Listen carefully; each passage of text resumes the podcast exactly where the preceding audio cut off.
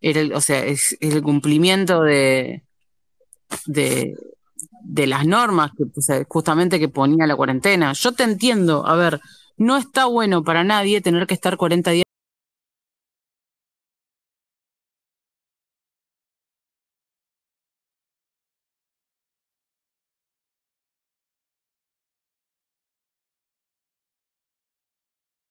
y sin embargo tampoco estuvieron 25 mil meses como acá.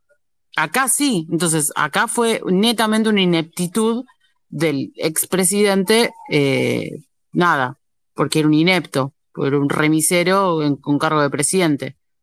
Entonces eso te lo entiendo, pero es otra cosa lo, que yo quiero marcar. El tema de, del virus es otra cosa. Entonces yo lo que decía era, se tendría que haber ejecutado 40 días y ahí hacen un análisis. Acá se ejecutaron 40 días para que el presidente, no sé, salga y pasee con Dylan, eh, no sé, hagan un cumpleaños. Claro, estaban en un cumple, literal. Entonces, nada. Era. Para, para que me están diciendo de subir. Ahí está. Eh, bueno, Rimuet, pero el presidente te está diciendo que no hay pandemia y vos lo crees. O sea, el presidente hace vida normal y vos le crees el discurso de que hay pandemia. Pero yo le creo, yo no le creo al presidente absolutamente. Es inútil y yo no le creo absolutamente nada. Yo creo a las revistas. Pero él sabía, él tenía datos, él sabía que no había pandemia. A las revistas, yo le creo a las revistas científicas y a todo lo que es eh, el organismo, o sea, todo lo que es nada, todo lo que es la, las escuelas científicas, nada más. Yo al presidente no le creía absolutamente nada. Pero, él sabía que no había pandemia. Y vos sabés que justamente Ginés, el, ministro de, Salud, cuando renunció, dijo que si él hablaba se caía el gobierno. No, no, no. Bueno.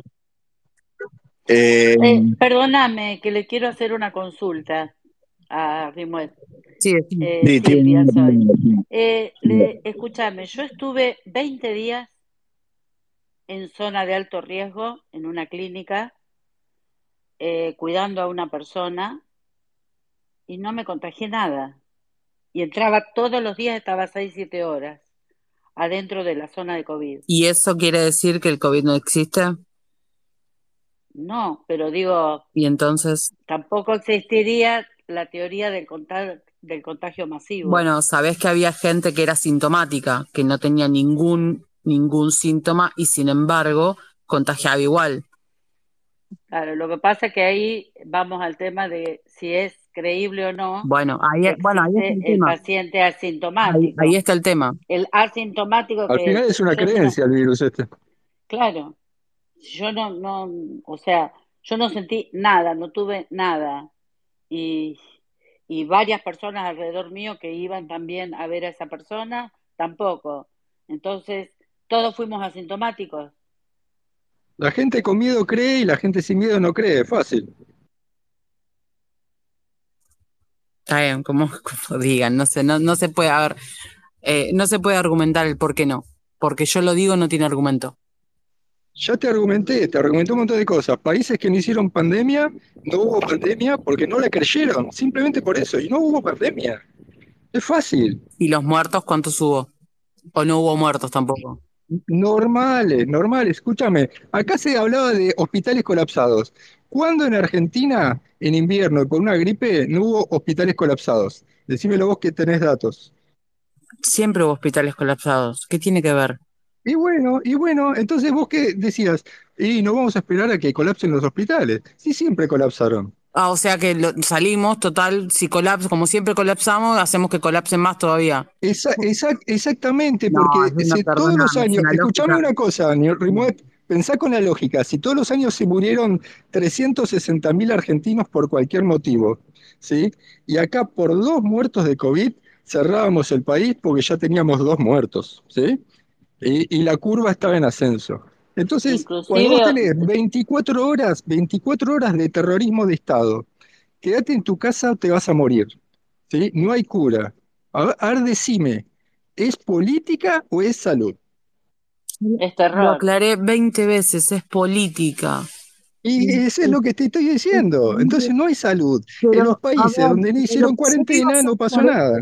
Pero lo que yo digo, bueno, pero a ver, me acaban de plantear que porque una persona no se contagió, el virus no existe. Y ahora vos me planteás, no, ves que tengo razón porque es un tema de... de... No, no, no, no, perdóname, yo no dije que no existe. Yo dije de que no era tal como lo planteaban. Eh, yo no digo que existe o no existe. Creo por todo lo que he leído, que no ha sido aislado el virus.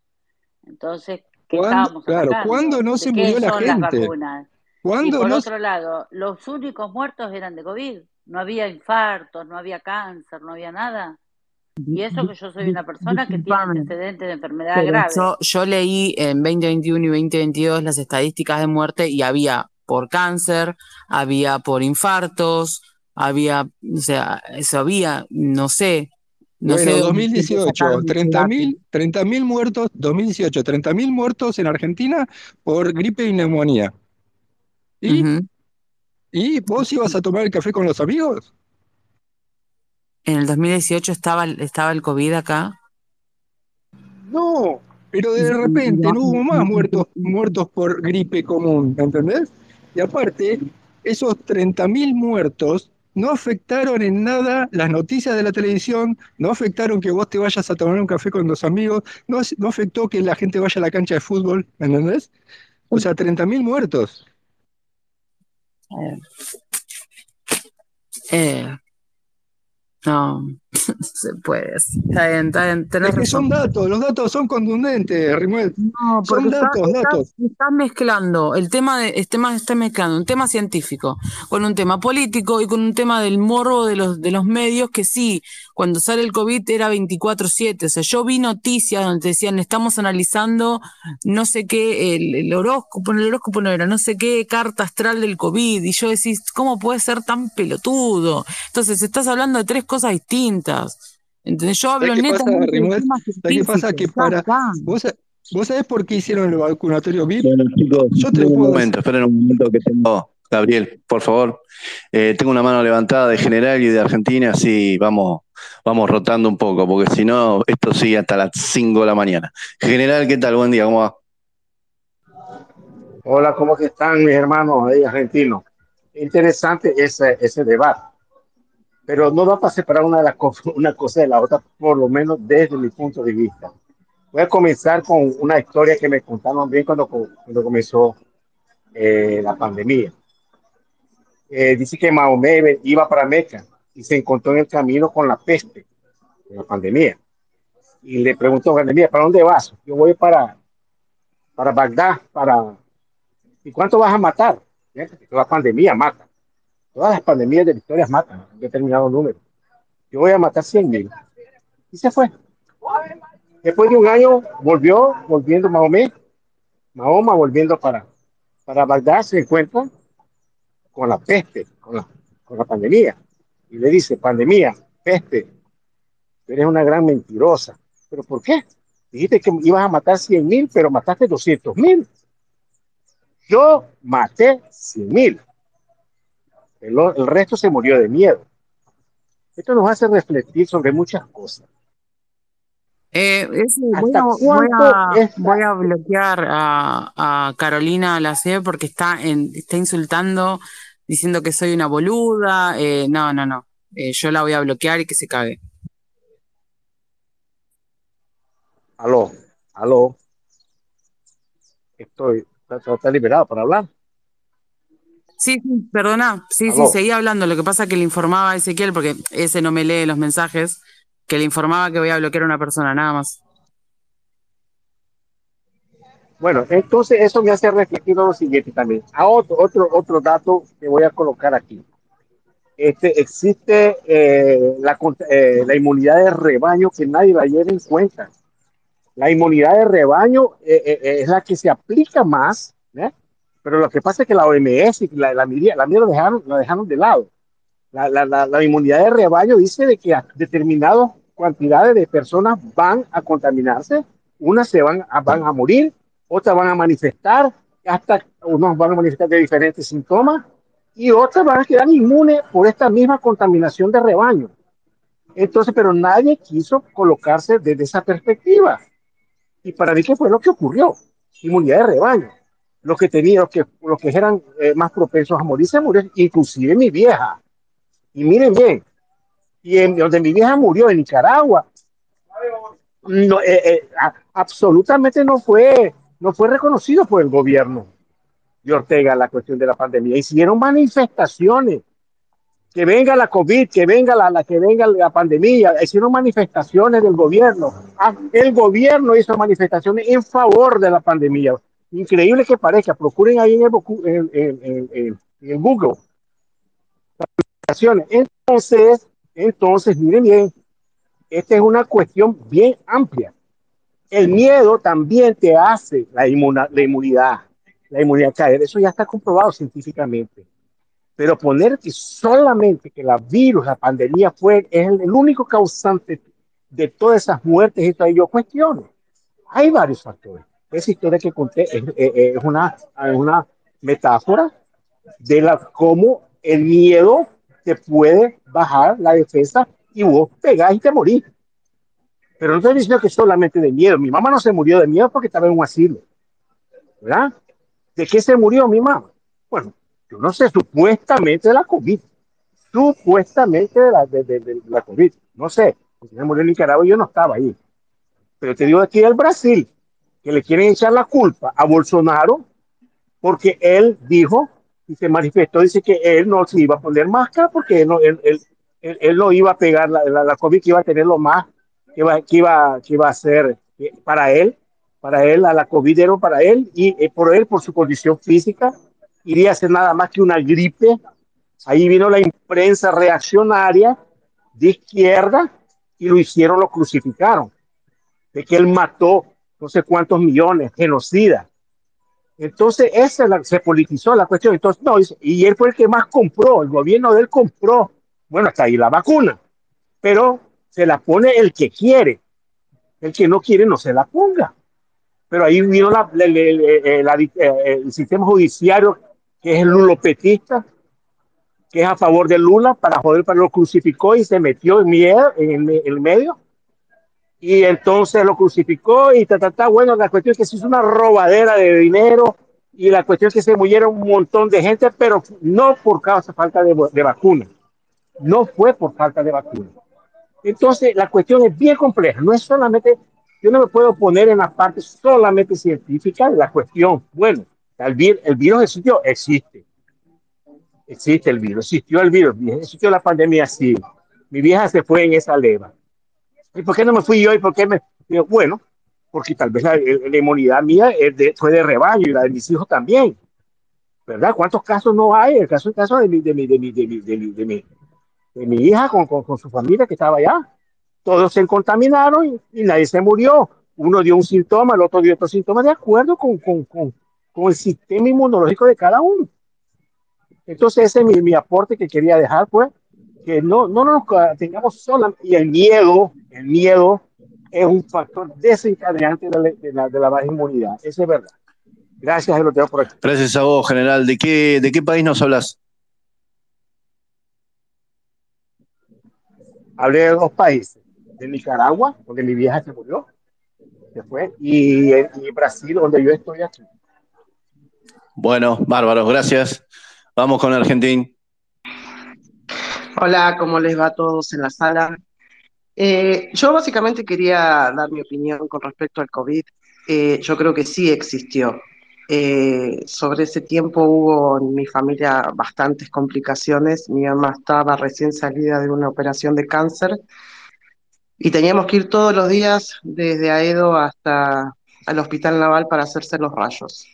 Era impresionante la cantidad de controles, sobre todo ahí en, en Liniers, policiales, 10.500 papeles que había que hacer para cruzar. Pero yo creo que básicamente, mi mamá no se enfermó de COVID. Tuvo un poco de fiebre al último, pero fue muy leve. Pero yo creo que básicamente el hecho de que haya habido tantas muertes es el hecho de que no hubo información fehaciente de cómo cuidarnos. Porque, por ejemplo, al principio todo el mundo usaba barbijos eh, de tela, todos chochos, se hacían con, ponían piedritas, lentejuelas y le ponían cositas y eso no, no ataja el virus. Yo tengo una hermana viviendo en España y ella me decía, allá estaba mucho más avanzado el virus, me decía, no usen barbijos de, tela, eso te pasa el virus de una, no sirve, tienen que usar los médicos, los que usan en cirugía, y acá nadie te informaba en esas cosas.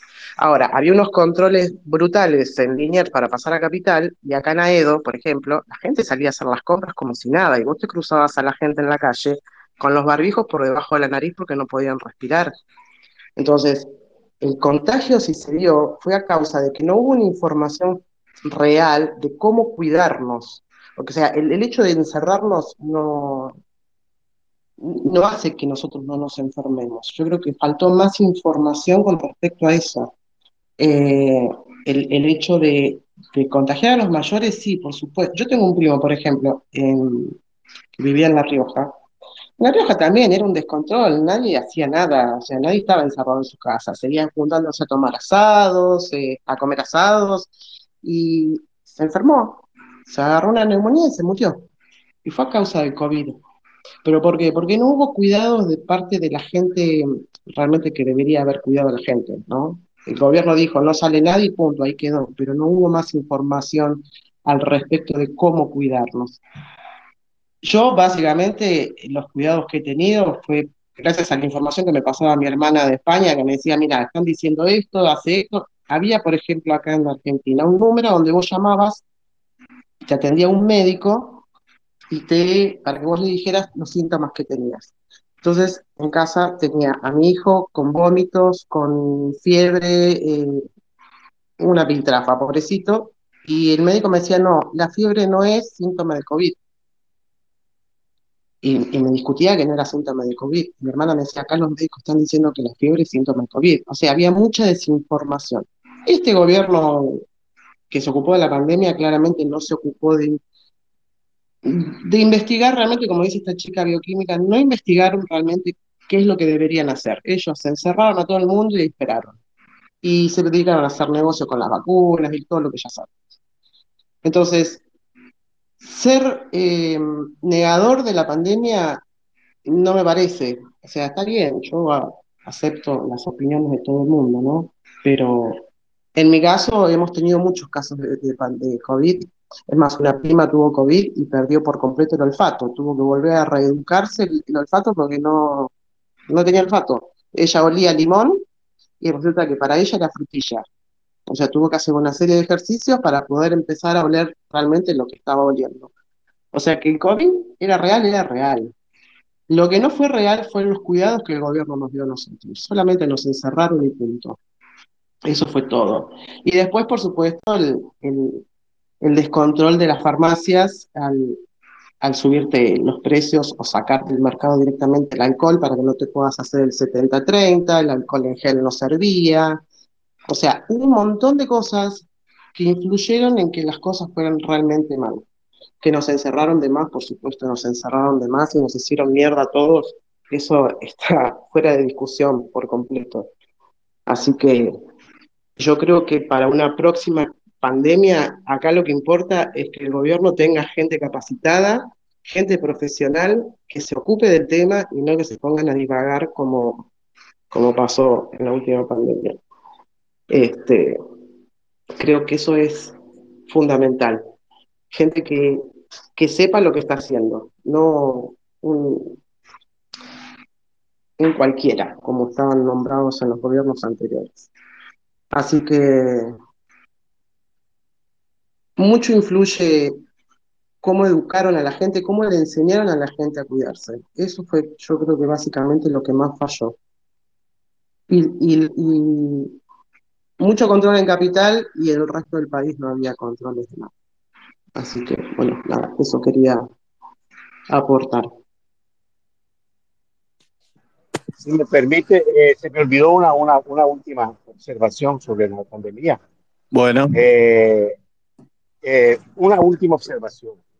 Eh, por favor, no me lleven a mal también, porque me pueden pensar que soy ignorante. Que no, yo tengo maestrado, yo, yo soy científico, a mí me, me gusta la ciencia, estoy a favor de la ciencia y todo.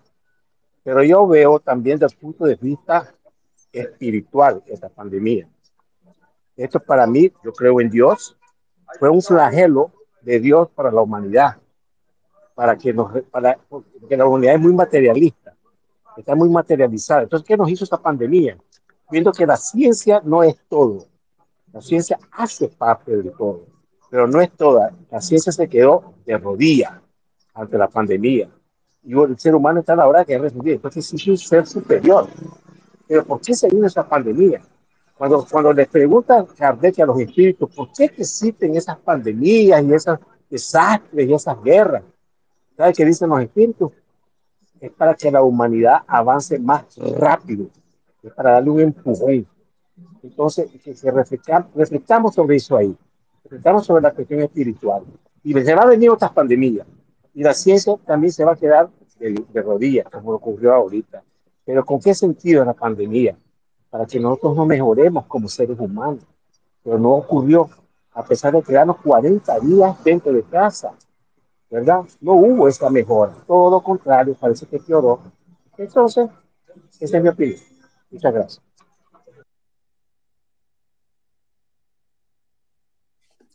Bueno, muy bien. Eh, Gabriel, ¿querías agregar algo? Porque estabas hablando con Nimuet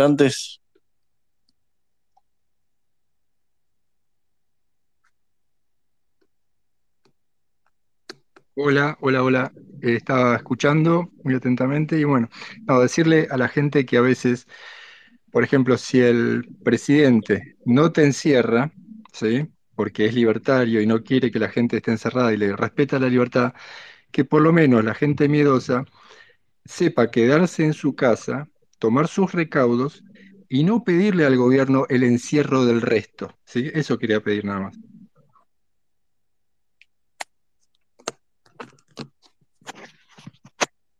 Bueno, muy bien. Eh, Dani, ¿estás ahí?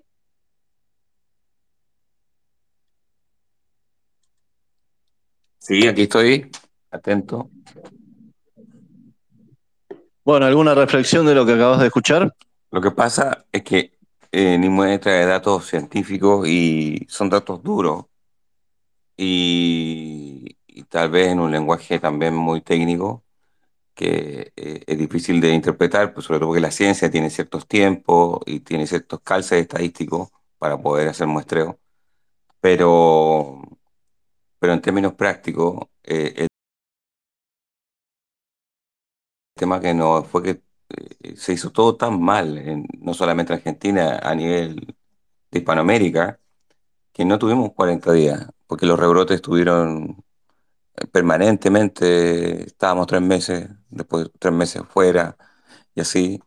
Eh, tiene que ver también con un tema de, de que, creo yo que la, los gobiernos no estuvieron a la altura y particularmente el gobierno desastroso de Argentina no, no estuvo a la altura de un momento histórico sanitario y, y yo creo que personalmente, esto es mi opinión nomás, eh, yo, yo creo que se pudieron haber salvado muchas de las vidas que, que no se salvaron, eh, producto de la inoperancia, llegaron las vacunas tarde, llegaron también ventiladores, no sé si ustedes saben esto, pero los ventiladores que llegaron a Argentina fueron, fue el último país que le llegó. ¿Por qué? Porque habían proxies ahí, habían aduanas, no sé cómo decirlo de una manera no tan evidente, que si no era fin a su ideología política o, no era un proveedor que les le generara cierto beneficio, eh, no le importaba a la gente y llegaron con la solución muy, muy tarde. También eso influyó muchísimo.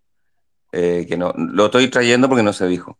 Pero sí, efectivamente, si se hubiese hecho una, una cuarentena eficiente, concreta y real, esto no hubiese pasado. Eh, para mi gusto, y esto ya voy en lo personal, para mi gusto, eh, yo creo que se tuvo que haber aislado a las personas de riesgo y, y comparto con, con Gabriel, que, que, que dijo que la libertad de guarecerme o, encerrarme o no hacerlo eh, no, no, puede estar restringida. y, Javier es de esa línea también, de cuidar a la gente, a, las personas de riesgo. Y, lo dijo varias veces, eh, muchas veces, pero a las personas, eh, las personas que no estaban en la, zona, en la, etapa de riesgo podían salir y, producir igual. Bueno, es un punto de vista nomás, es una opinión.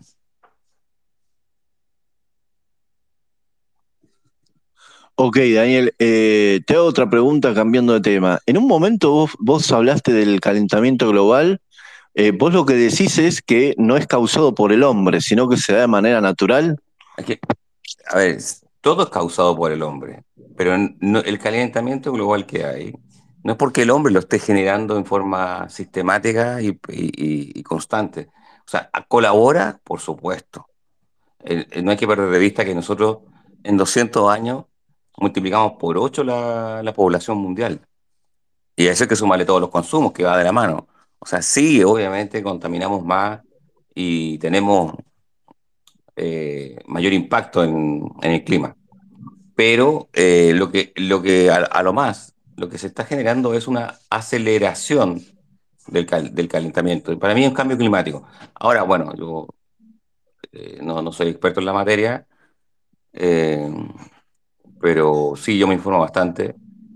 ¿Por qué? Porque para poder hacer proyectos uno tiene que entender también cómo, afecta el cambio climático o cómo afecta el calentamiento global el efecto invernadero. Hay zonas que le afecta más, otras que menos. Eh, pero bueno, yo creo que no, no es como lo dice la ONU, eso es lo que quiero decir yo. ¿Sí? No es como lo dice la ONU. Pero bueno, cada uno tiene su punto de vista. Sí, Gabriel.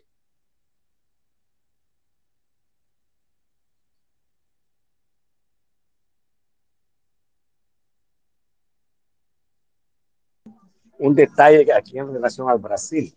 Eh, las personas tomaron la primera dosis, algunos pasaron la segunda dosis, la segunda dosis, y medio franco.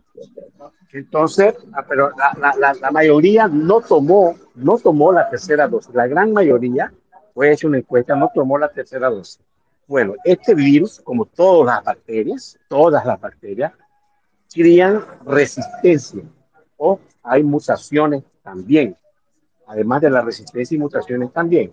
Eso es en todas las bacterias, no solamente este virus específico. Y lógico, que se espera y se está, se está modificando, se está mutando, porque él quiere sobrevivir, es una guerra. Entonces, yo, mi pregunta, si yo dejo aquí, bueno, ¿será que valió la pena haber hecho todo este trabajo, todo ese pánico, toda esa vacuna y, y, quebrar la economía del país, quedarte en casa, después vemos la economía y se paró de repente, se paró. Ah, fueron por las vacunas. Disculpe, yo no creo que solamente las vacunas pararon el problema y, y, el isolamiento y después por un arte de mágica se acabaron, el virus paró de reproducirse y de mutarse y de mutarse. Yo estudio farmacología, estaba estudiando otra farmacología y, y, vos ves que los antibióticos es una, es una corrida con las bacterias terrible es una corrida de carros. Cuando avanza uno, avanza el antibiótico, un nuevo antibiótico, avanzan las bacterias, los microorganismos con otros, mutándose y haciéndose más resistentes. Y así, esa es una corrida e-, eterna desde que se descubrieron los bichos. Entonces, yo pongo en duda realmente la eficacia de, de una vacuna hasta el punto de llegar, acabó, acabó la pandemia, se acabó, la, la vacuna solamente o isolamiento. No, yo creo mucho, vuelvo a repetir, en la cuestión de eh, esa inmunidad de rebaño. Paso. Pues.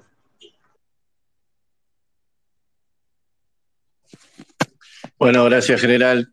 Eh, Nimoet, ¿estás viva? Sí, sí, estoy escuchando. Estoy acá. Bueno, yo diría de ir cambiando el tema porque el tema del COVID ya. Eh, quiero, quiero, quiero volver a, tener amigos.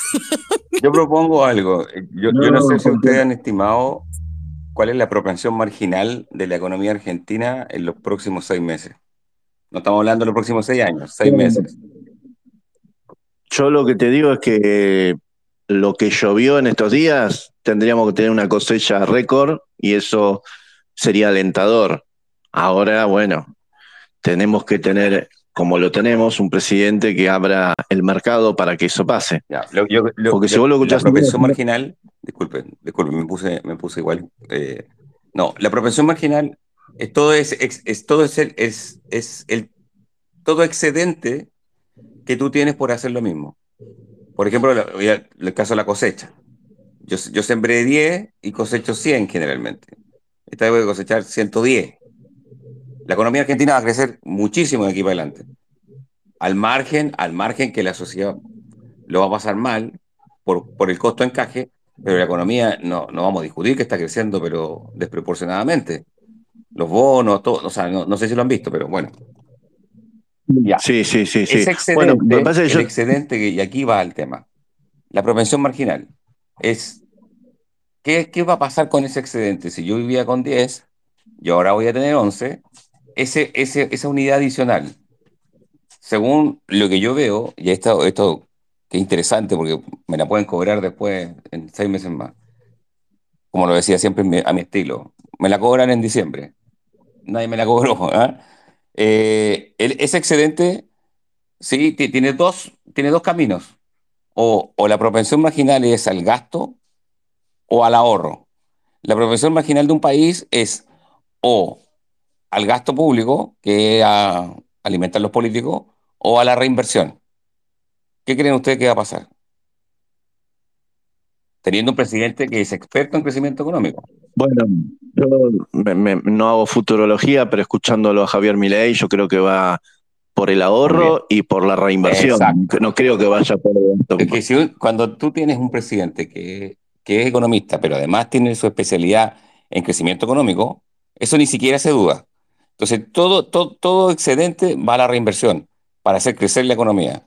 Haciendo crecer la economía, lo que pasa después de eso, viene algo que se llama eh, desarrollo humano, que el crecimiento económico es el insumo sine qua non para, para desarrollo humano, pero no lo, no, lo es, no lo es por sí solo, o sea, no necesariamente el crecimiento económico te da desarrollo humano. Caso China, caso Brasil.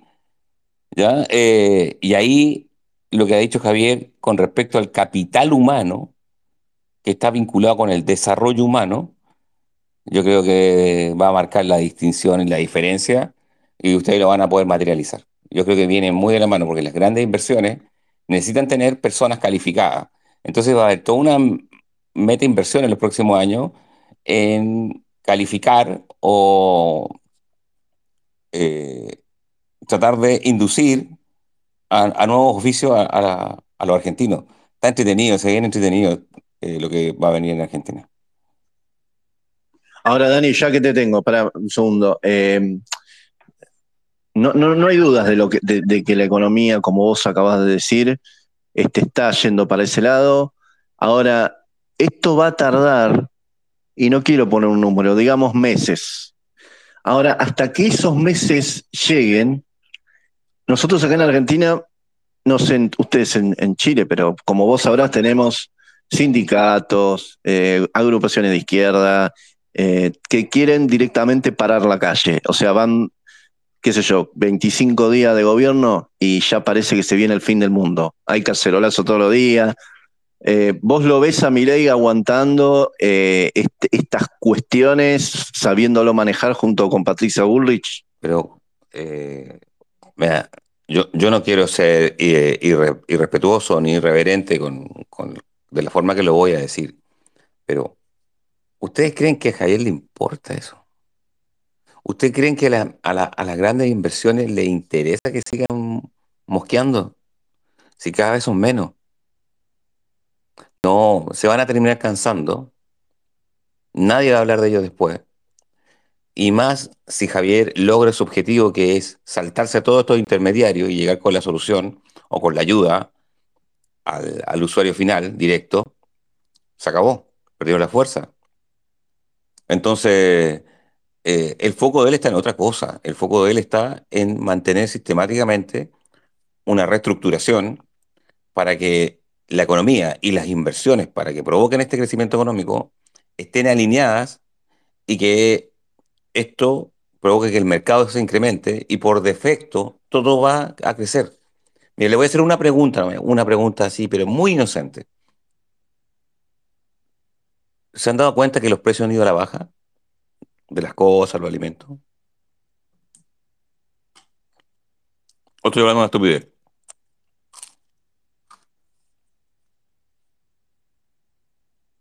Yo lo, noté en la carne y lo noté en algunas cosas, sí, también eh, comestibles, digamos. Bueno. Ahora, en el tema de la nafta. ¿Por qué pasa eso? Eh, lo importante es entender qué es lo que lo provoca. Vea, yo te voy a explicar. La especulación, cuando viene un fenómeno inflacionario, es mejor tener mercadería, ¿sí? En, bodega, que eh, tener dinero. Porque con el dinero, como se deflaciona, no, no, puedes generar más dinero, pero la mercadería, la mercadería va creciendo o va apreciándose. Cuando los fenómenos inflacionarios se tienden a controlar, las empresas por sí solas saben que el, como van a la baja eh, los precios, cada minuto que se queden con sobrestock, ¿sí? pierden plata. Es al revés. Y eso provoca el alineamiento de los precios. Con el alineamiento de los precios y una competitividad sana de precios, más al margen de que hoy día hay pobreza y no voy a esquivar el cuerpo a eso, pero significa que ya no necesitas más unidades monetarias todos los días para comprar el mismo bien. Probablemente empiece a necesitar menos unidades monetarias. Y eso no está en ningún libro, no está en ninguna visualización. Eso es producto de la visión y la, gestión de Javier. Ahí tenía un detalle nomás. Claro, o sea, vos eh, hablas del exceso de oferta eh, y en el stock, eh, que eso es lo que genera la competencia. Obviamente ahí va a haber. No, no, no, no, no, nada que ver. No. Una cosa son los stock, y aquí lo que yo estoy hablando es que la especulación que había antes porque los precios iban en, alza constantemente, porque el dólar iba en alza, porque todo iba en alza, entonces remarcaban a veces dos veces al día. Eso ya paró. Por ende, como paró eso, hoy día tener sobre stock con un precio que va a la baja, estás perdiendo plata. Y por eso salen todos a ofrecer. Y ahí se provoca el efecto que estás diciendo tú, que tiene que ver con la, la sobreoferta pero es porque la especulación se invirtió. Ya no se especula hacia arriba, sino que la especulación es hacia abajo. ¿Sí? No sé si lo expliqué.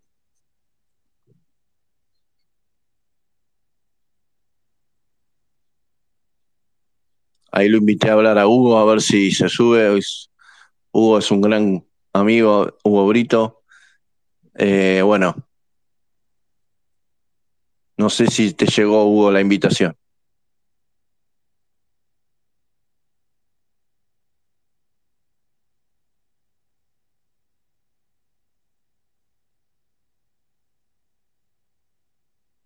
acá hay una noticia de el gobierno está negociando con la CGT para evitar el paro del 24 de enero. O sea, son pocos, eso es verdad lo que dice Dani, son pocos y con el correr del tiempo van a ser menos. Porque si son pocos ahora, que, justamente es cuando más tienen que ser, porque yo creo que ellos saben internamente que con el correr de los meses eh, la economía se va a equilibrar y va a ser más difícil hacer una protesta. No, y cuando empiezan a bajar los precios generalizados en la economía, o ajustarse, la verdad que son, los precios son, son uno de los factores, ¿cierto?, eh, de, la economía en sí, ¿sí? No, no regulado, sino que se llama el calce de precio, o el encaje de precio. Y ese encaje de precio, como va a empezar a ir a la baja, la gente se da cuenta que no necesita salir a la calle porque no, no necesitan más dinero para comprar lo mismo. No, si se viene entretenido, pues esa parte no, no los, sindicalistas no la ven. Voy a usar este término, no la ven. Porque no entienden de economía, entienden solamente de, de, hacer instigamiento, de, de corte, de, no sé, casi como terrorismo.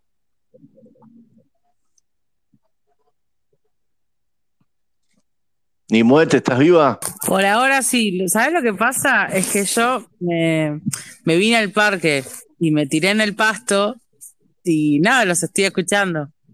Pero Está bien, te quería, te quería relajar después de tanto bullying que te hicieron estos antivacunas, ¿no? No, no, yo no sentí bullying. Lo que pasa es que, a ver, yo respeto que cada uno puede tener una postura. El tema es que muchas veces pasa que uno peca de, eh, de ciertas de ciertos pensamientos, cierto, bueno, yo, yo lo viví así, entonces tiene que ser así. Y no funciona siempre de esa manera. Entonces, nada, no, no pasa nada. Yo por lo menos no sentí que nadie me haya atacado, eh, ni nada por el estilo. No, no, no, para yo estoy bien, no pasa nada. Siempre igual el tema de COVID. Es que siempre, o sea, eh, eh, es más, yo siempre agregué, tipo, yo no hablo de filosofía, no hablo de religión, o sea, si quieren hablar, o sea, pero trato de no, y ahora no hablo de COVID. porque yo tengo una postura que no es popular y bueno, yo, yo porque soy así la voy a decir igual, porque yo soy complicada, pero no, no importa, está todo bien. De hecho, yo te mandé un mensaje ese, fíjate cuando... Yo, no lo leo el mensaje, yo soy muy, muy caballo en Twitter. Yo podía estar seis horas ahí bugueada y el tipo no me leía un solo mensaje. Y qué sé yo, bastante que sé armar este espacio, qué sé a ver, ahí tengo una solicitud para que. Me gusta porque Nimue me ayuda con esto, pero ahora está eh, de joda en el parque. ¿Qué dice? a, Mac Cornac lo subí yo, porque lo vi y lo subí yo. Así que no diga, porque yo estoy, tirada en el pasto, sí, pero tengo el celular al lado y estoy cumpliendo con mis deberes de, de cojos. Lo subiste porque yo te dije que lo subieras. No, lo subí antes de que, porque yo lo vi y vos dijiste hay una solicitud y yo ya lo había subido. No, me acusa de Bueno, seguí tomando sol, dale. Bueno, eh, porque en pandemia, no se, pandemia no se podía tomar sol. Eh, seguimos. yo sí podía porque tengo parque privado, así que. Eso, por eso sos pro, pro, pro cuarentena. Bueno, vamos con McCormack, vamos. Hola, hola, hola, ¿cómo están? ¿Todo bien? Bien, acá, acá, ¿vos bien? Bien, bien, bien. Bueno, estaba escuchando también eh, el tema este del COVID, em, en la que qué mal la pasamos todos encerrados. Y también escuché a, esta mujer que decía que no tendría que ser así, que tendría que ser cuarentena.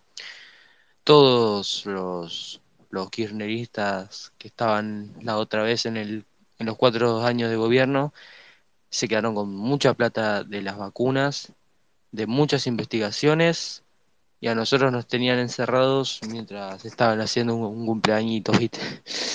Pero bueno, no importa, lo pasado pisado. Yo no soy kirchnerista, ¿eh? Por las dudas aclaro. No, no, sí, yo sé, yo sé. Sí.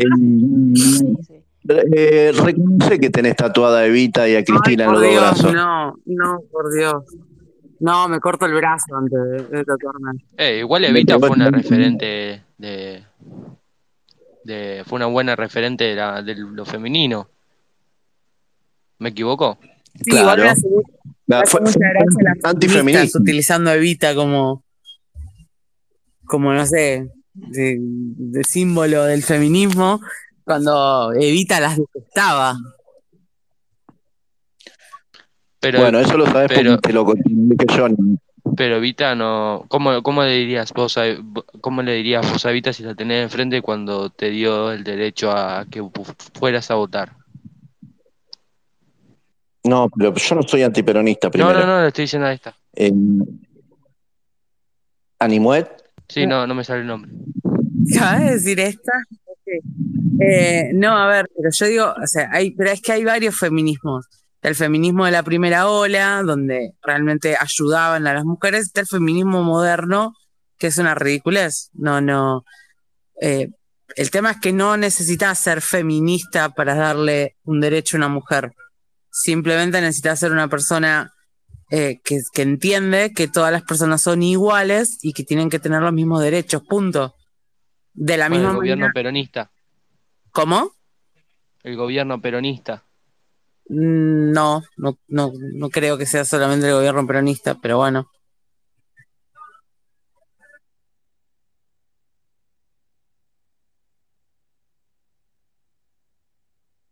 ¿Se cayó o en silencio? No, no, no. Yo lo que te digo es que eh, Eva era femenina, pero no era feminista. Sí, ya sé. Eh, por, eso me hace gracia que las feministas actuales te digan que era Eva era feminista.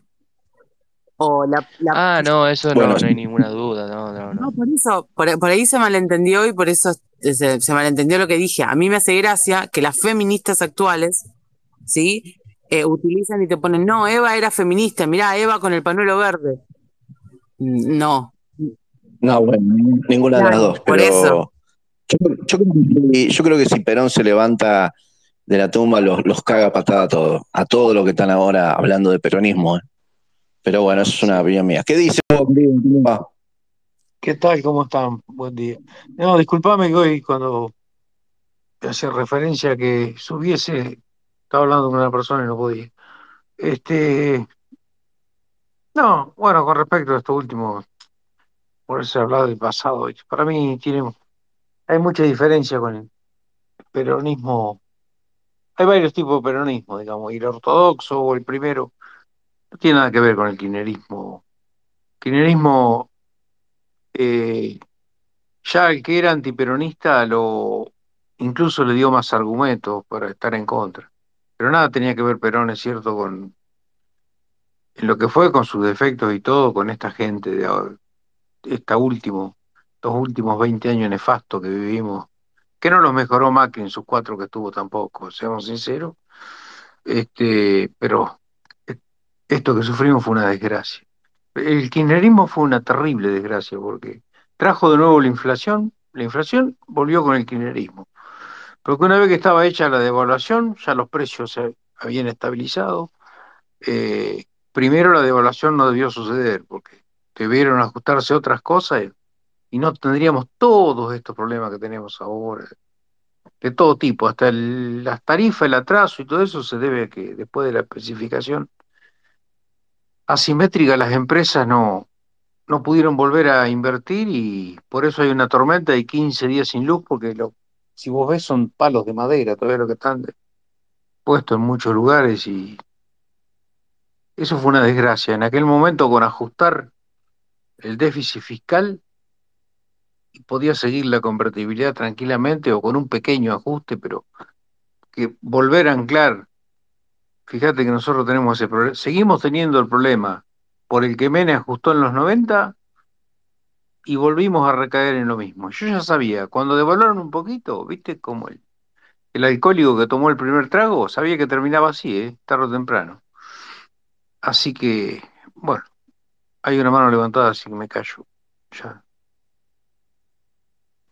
No, sí, Hugo, te quería preguntar, hacer una pregunta. ¿Por qué, eh, a ver, te hago la pregunta, ¿por qué el 2001 fracasó? ¿Por qué la convertibilidad fracasó? A ver, quiero ver qué me, qué Porque había, la, convertibilidad ocurrió en varias cosas. Una que siguió habiendo déficit fiscal, que aquello cerraba sin déficit fiscal, porque si no vos tenés que cubrirlo de alguna forma y se cubrió con endeudamiento. Después hubo una serie de problemas externos, fue la crisis de la, crisis rusa, la crisis mexicana, la, devaluación de, Brasil, todas esas cosas que te pueden ocurrir. Y los commodities nuestros no estaban ni por asomo en estos precios.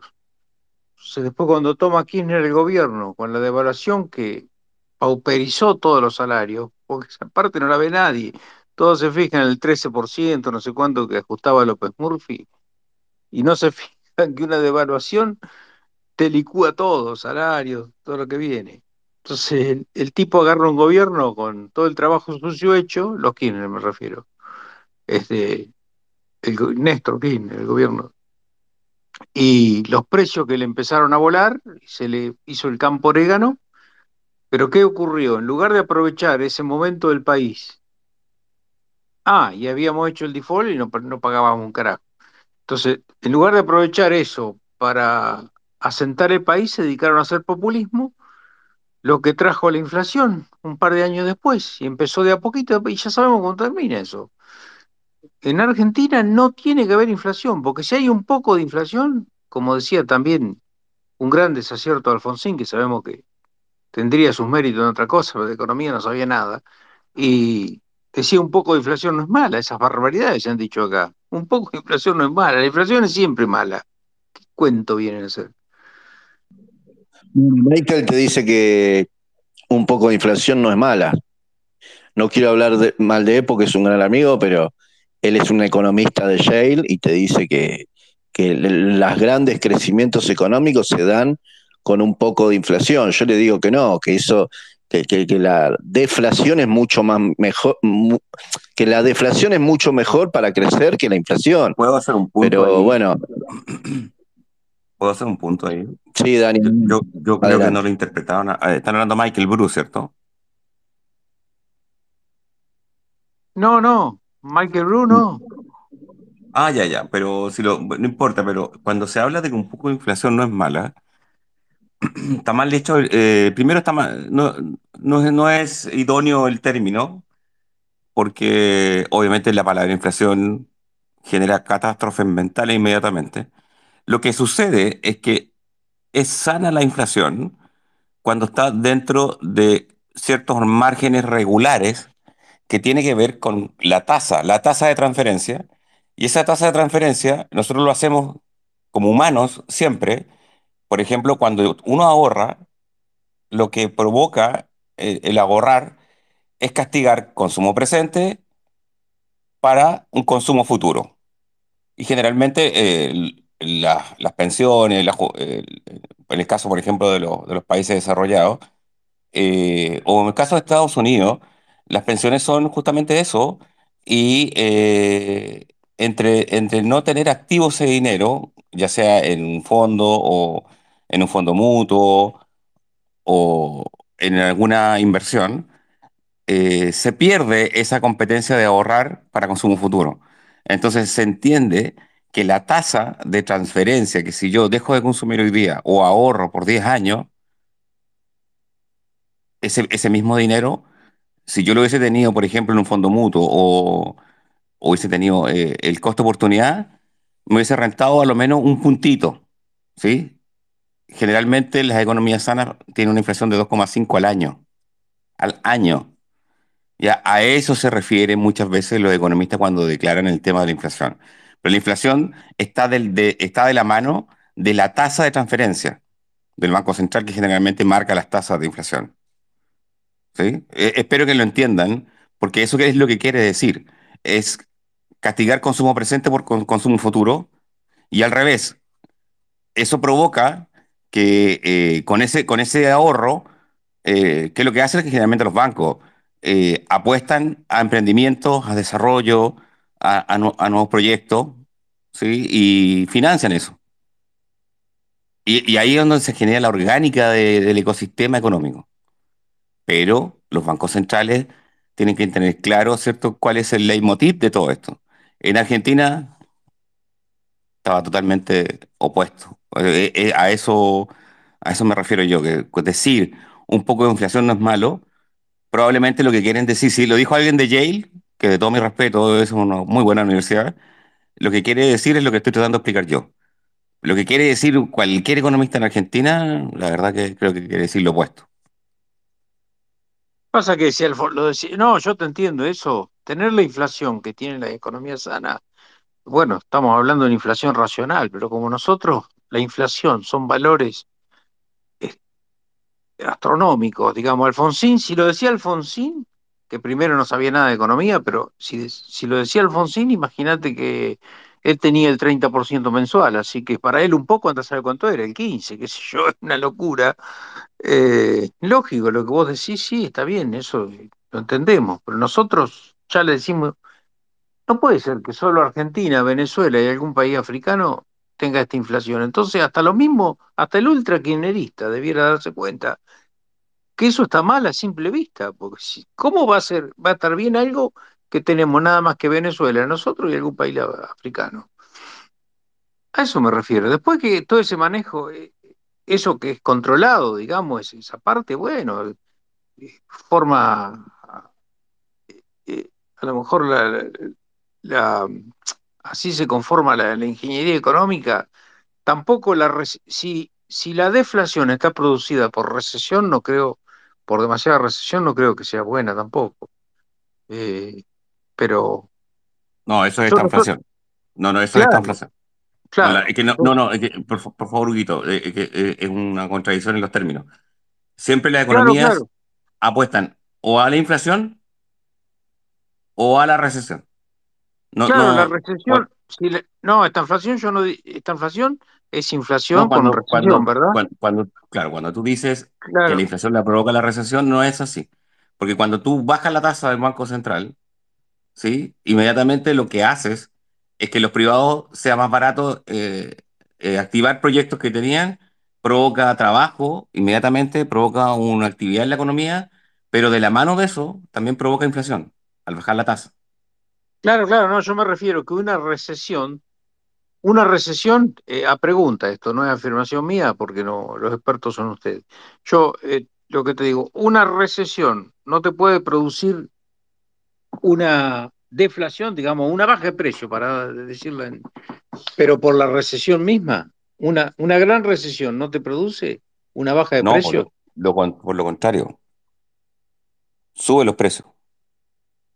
La eh, recesión. Eh, siempre, es esta inflación, entonces, siempre es esta inflación. Eh, Nunca es una recesión. Muy bien, muy bien. En Argentina, ustedes tenían la capacidad y la competencia de tener esas dos cosas muy cercanas. Pero en las economías regulares, o mejora la inflación, castigando el empleo, o mejora el empleo, que es la recesión, ¿cierto? ¿Qué dices tú? Lo estoy diciendo en palabras más fáciles. Eh, pero mejorando el empleo, dando, teniendo más gente trabajando, provoca incremento en los precios. Entonces, por eso que esa es la gran discusión de los bancos centrales, es cómo manejáis ¿sí? bien la inflación sin sin castigar eh, eh, la condición del trabajo, que, en el fondo eso es, es la gran discusión. Pero estamos hablando de, en, la economía relativamente ordenada. Por ejemplo, Estados Unidos, por ejemplo, Estados Unidos, te voy a dar el indicador de Estados Unidos. El indicador de Estados Unidos es, el Banco Central tiene dos grandes motivos por el cual existe la Reserva Federal, que el primero es tener una inflación que no supere el 2,5 al año. Y lo segundo es que la tasa de desempleo no supere el 5. O sea, pleno empleo. ¿Cuánta gente tienen ustedes cesante o, eh, o sin empleo? Esa es la pregunta. No sé porque nunca se puede saber. Nunca, viste, no son creíbles las estadísticas, entre otras desgracias de Argentina. Nunca son creíbles las estadísticas. Aparte, la economía informal no se puede medir. La verdad que yo no, yo no tengo datos y yo no creo que nadie los pueda tener en forma certera porque tenemos ese problema, ¿viste? De, la informalidad. Yo, te voy a dar un dato. Yo creo, yo creo que debiese estar entre un 25 y un 30%. Y si es eso, mira, casi que. O si no, hay un. Está ocurriendo. Y la inflación. que el tipo, el tipo con empleo. la inflación, esos dos datos son esta inflación. Daniel, hay un tema acá, que si nosotros, eh, está ocurriendo un fenómeno hoy día, que hasta el empleado, el empleado en blanco, con un empleo en blanco, que este, lo que ocurre es que el empleo que tiene no cubre las, está por debajo de la, indigencia a veces, así que ya no, ya directamente estar empleado ni siquiera le asegura a una persona cubrirlo los costos mínimos. Yo te, te quisiera preguntar, ¿cómo era la economía en tu país, en Chile, antes de que eh, Pinochet este, bueno, trajera a Hernán Vigi, a todo, cuando cambió la economía de Chile, que yo lo recuerdo porque Vigi era invitado a los, a los programas de acá, lo ponían como ejemplo, porque el ajuste de Menem vino posterior a, aquella, este, aquello que impuso Pinochet allá fue parecida a, la realidad argentina hoy día. Imaginaba, había inflación, había todo eso, eso se comentaba. Se venía de, de Allende, ¿no? Había mucha recesión y mucha inflación. Provocado justamente por la por Allende que imprimía a la bestia. Y eso no se licuó en dos años, sino que se, se, se licuó mucho tiempo más. Eh, ahora, lo, lo, lo, que está pasando, yo no sé si tú, Hugo, escuchaste la pregunta antes cuando pregunté, ¿se han percatado que los precios dejaron de subir y la tendencia a la baja? ¿Tú lo, lo has percibido? Sí, sí, algunos sí, pero yo creo que todavía ese proceso, me llevo por lo que dice el mismo Milei, ¿eh? por lo que anuncia, porque él en ningún momento está endulzando la situación y que ya va a bajar rápido, que todavía va a haber una, un reacomodamiento de precios, inclusive eh, claro. en dólares, porque bajó la carne, suponete, los que habían Muy subido en precios estratosféricos, este, pero todavía... ¿Escuchaste la respuesta que di? ¿Escuchaste la respuesta que di? ¿Por qué bajaron los precios? ¿Empezaron a bajar los precios? Yo, yo creo porque la, la, demanda no lo convalidó, pero no sé... Eh, no, la, no, la demanda, No, no convalidó esos valores. Me refiero a la carne y en alguna otra porque, cosa que bajó. No, porque dejó de subir el dólar. Dejó la especulación de ser el tema. Entonces, cuando tú tenías mercadería, eh, remarcaba ya hasta dos veces al día, porque el dólar subía bruscamente.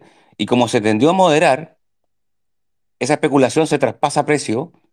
Y si tú, y se están bajando los precios, y tú te quedas con sobrestock, que era el tremendo negocio antes de, antes de esto, la inflación tiene sobrestock es maravilloso, empiezas a depreciar tu capital porque cada vez vale menos. Entonces tienes que sacar toda la oferta a la calle y ahí se provoca el, el efecto oferta-demanda. Pero porque la especulación ya no es el tema. ¿Me explico? No, sí, sí, eso es entendible. Todos acá sabíamos ya. que ni bien subía el dólar, ni bien subía el dólar, como mucho pasaban dos días y después se iba a ver eso en, en aumento de precios generalizado. Tenés razón que esa es una, una de las cuestiones. Y, eh, y también es cuando, claro, si estás estoqueado y se puede venir un, un, este, un acomodamiento, digamos, a, a, la baja de los precios, los tipos se ponen el gorro. Así que sí, sí, esas cosas son así. Pero yo no, no quisiera ser tan optimista que eso va a ser una cosa ya en estos momentos generalizada. No, no estamos siendo optimistas, no, no, no, no, poquito, no, no, no, porque los estamos, que estamos hablando un poco de, de los precios de, de, consumo básico. Los precios relativos, que es lo que todo el mundo eh, habla o tal vez quiere decir, el ajuste de, o el calce de los precios relativos, el sueldo es un precio relativo, ¿ya? Eh, lo, los insumos son precios relativos. Cuando se sincere todo esto, los precios relativos, eh, yo creo que son fáciles un par de años. ¿ya? Cuando esté todo eh, ya equilibrado. Pero la tendencia a moderar el incremento del precio relativo es bajísima. Eso es lo que, lo que quiero destacar. Provocado por la certidumbre que está generando Javier. Pero esto no es, esto es el principio nomás de, de una larga jornada. O sea, esto es una maratón. Esto es un plan económico.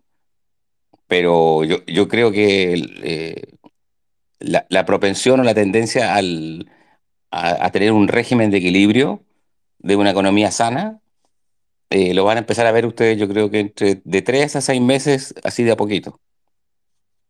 O sea, Menem tardó más Yo, yo me acuerdo, eh, no era, no era chico, cuando ya tenía 30 años, este, cuando tenía familia y tenía chicos y compromisos así, económicos. Y yo recuerdo que, lo que recuerdo que tardó bastante, digamos, los precios al principio también subían en dólares, hasta que se reacomodó eso, y luego sí hubo una estabilidad que los precios en tanta competencia y todo, y la verdad que estaba todo barato, pero al, al principio, aún con convertibilidad, eh, los precios subían en dólares, y yo supongo que acá se viene una etapa así de reacomodamiento, más allá de eso, eh, digamos, vos lo estás explicando perfecto, cuáles son la, el anclaje que hay para que eso no ocurra en forma Correcto, virulenta. pero los precios relativos que suben en dólares, por, para seguir tu línea, ¿sí? el salario también es un peso relativo. Entonces claro, a, pero ahí yo no sé, no, no sé si eso sí, va no, a poder seguir el ritmo de, de suba, digamos. Yo no sé si va a poder, porque acá el salario, viste, el problema que tenés con, con los salarios estatales, con todo ese tipo de cosas, yo no sé, no sé si se va a poder. Yo estoy viendo, yo cada tanto pregunto cuánto salen, qué sé yo, una cena, suponete, en, Roma, en, en Madrid, en cualquier lado, y a veces digo, bueno, pero ahora está saliendo como acá, este, más o menos, las mismas cosas, tampoco hay, hay productos más caros en un lugar que otro, pero una, una cena eh, y bueno, a ese recomendamiento yo me, refiero y trato, es preferible no ser demasiado optimista y después, viste, yo creo que nos queda una etapa de sufrimiento y vamos a tener que encararla con, con la voluntad propia de que sabemos que es para que se mejore a mediano plazo. no, a todos les queda harto todavía, ¿no? Y, y sí, sí, pero a lo menos las señales que acabo de dar son pequeñas señales de un, encajonamiento de la economía, eh, tiene que ver con eso. O sea, ya ah, bueno, eso te da esperanza, ¿viste? Eso te da esperanza porque si vos estás viendo, es como cualquier cosa en un tratamiento médico, si vos estás viendo que está dando resultado, eso no quita que va a faltar sufrimiento, pero al menos es, que es para algo, si no lo otro era sufrir para seguir cayendo.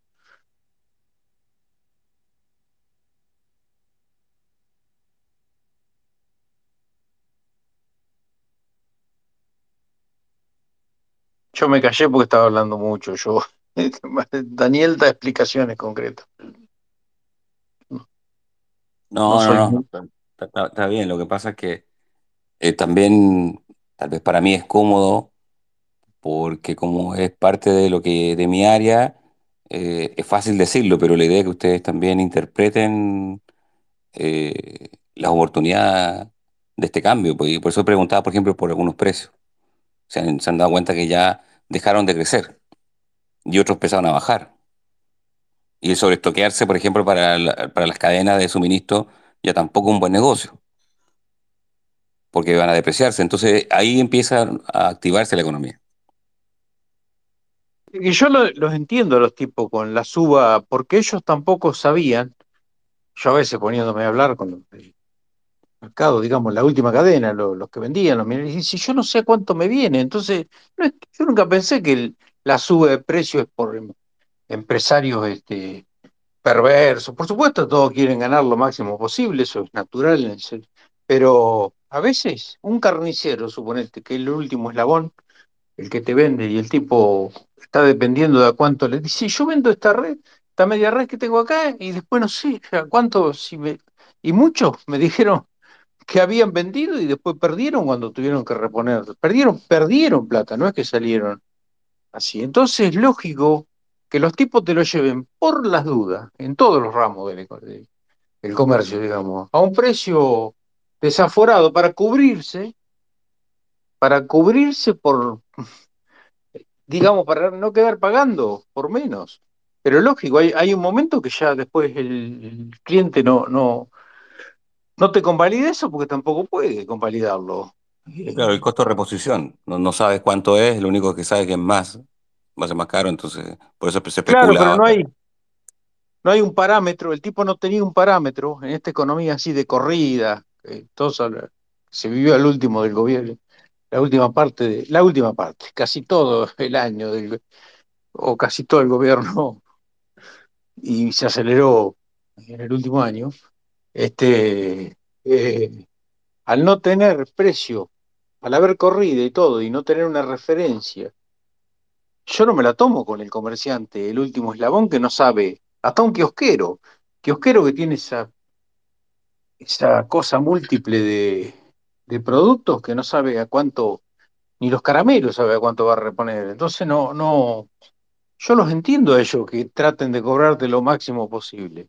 Lo que ocurre es que llega un momento que no te lo va a convalidar, porque la gente no, no te va a comprar lo que no puede.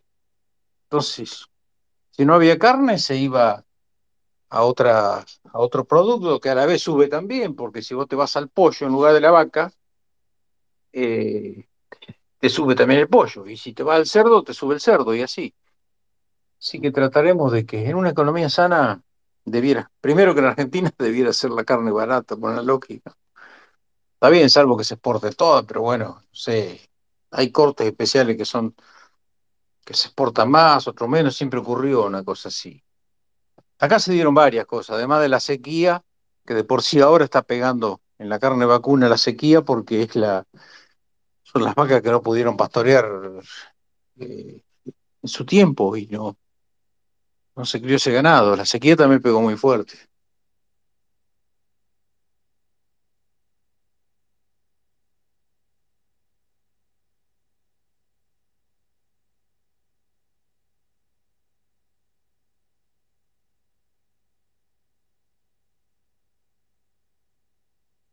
Y lo otro que está, como no habla nadie, yo sigo hablando, pero con lo otro que estaba hablando del descontento, va a haber descontento, ¿cómo no va a haber?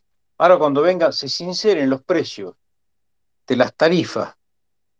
Porque vos imaginate que el combustible ahora está caro, pero yo cargaba combustible, en un momento estaba a 30 centavos de dólar. Eh, y yo pedí agua en la misma estación de servicio que cargaba este, nafta, eh, bueno, acá le decimos nafta o gasolina, eh, pero cargaba y el litro de, y yo pedí una botella de agua mineral, me compraba una botella de agua para el viaje, para lo que fuere, y me salía mucho más caro, pero mucho más caro. Eh, y la uva que ahora no está en temporada, estaba valiendo seis mil pesos. Y el litro de nafta eh, eh, para cómo era el tema. Yo en un momento había llegado que con un kilo de un kilo de uva compraba 20 litros de nafta. Una locura. ¿Te das cuenta de lo que estoy diciendo? Cuando nosotros no es que no tenemos uva en el país, pero lógico, no está de temporada. Como, bueno, la temporada es la misma que la de Chile, supongo, pero esos precios, esa locura de precios habíamos llegado. Y las tarifas también. No te puede salir todo un mes de luz, una pizza, o de, gas. Eso está todo, era mentira, pero esa mentira, cuando se sincere, le va a doler a la gente, no es que no le va a doler. Claro, pues esos son los precios relativos. Cuando tú ves eso y tú ves que en el mercado internacional no cuesta un kilo de uva, eh, la energía, que es el insumo más caro que hay, y lo tenían pisado eh, en deprimento de, de, otros precios. Entonces, por eso ustedes tenían un precio por el suelo en algunas cosas, pero por ejemplo, todo lo importado costaba un ojo la cara. Bueno, ahí, ahí empiezan a ajustarse los precios relativos. A eso, a eso se refiere.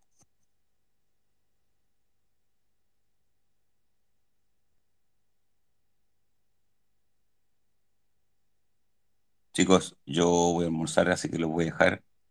gracias por, el micrófono. Un abrazo y si no nos hablamos, un gran 2024.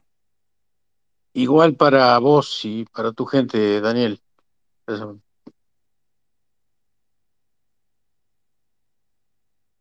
Che, los demás se durmieron todo, loco, no. No habla nadie.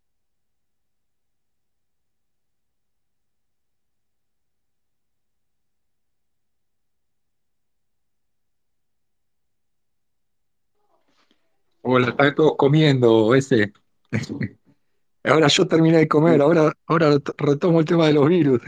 Ezequiel se fue ahí a los al entrerriano de Suárez, me parece, está comiendo ahí en la parrilla esa que es espectacular. Ah, bueno, estamos, estamos este, solitos. Este, bueno, sí, la verdad que Daniel sabe mucho de economía y confío en mi ley, confío en que Daniel también se da cuenta de estos signos favorables para la economía que se viene, ¿no?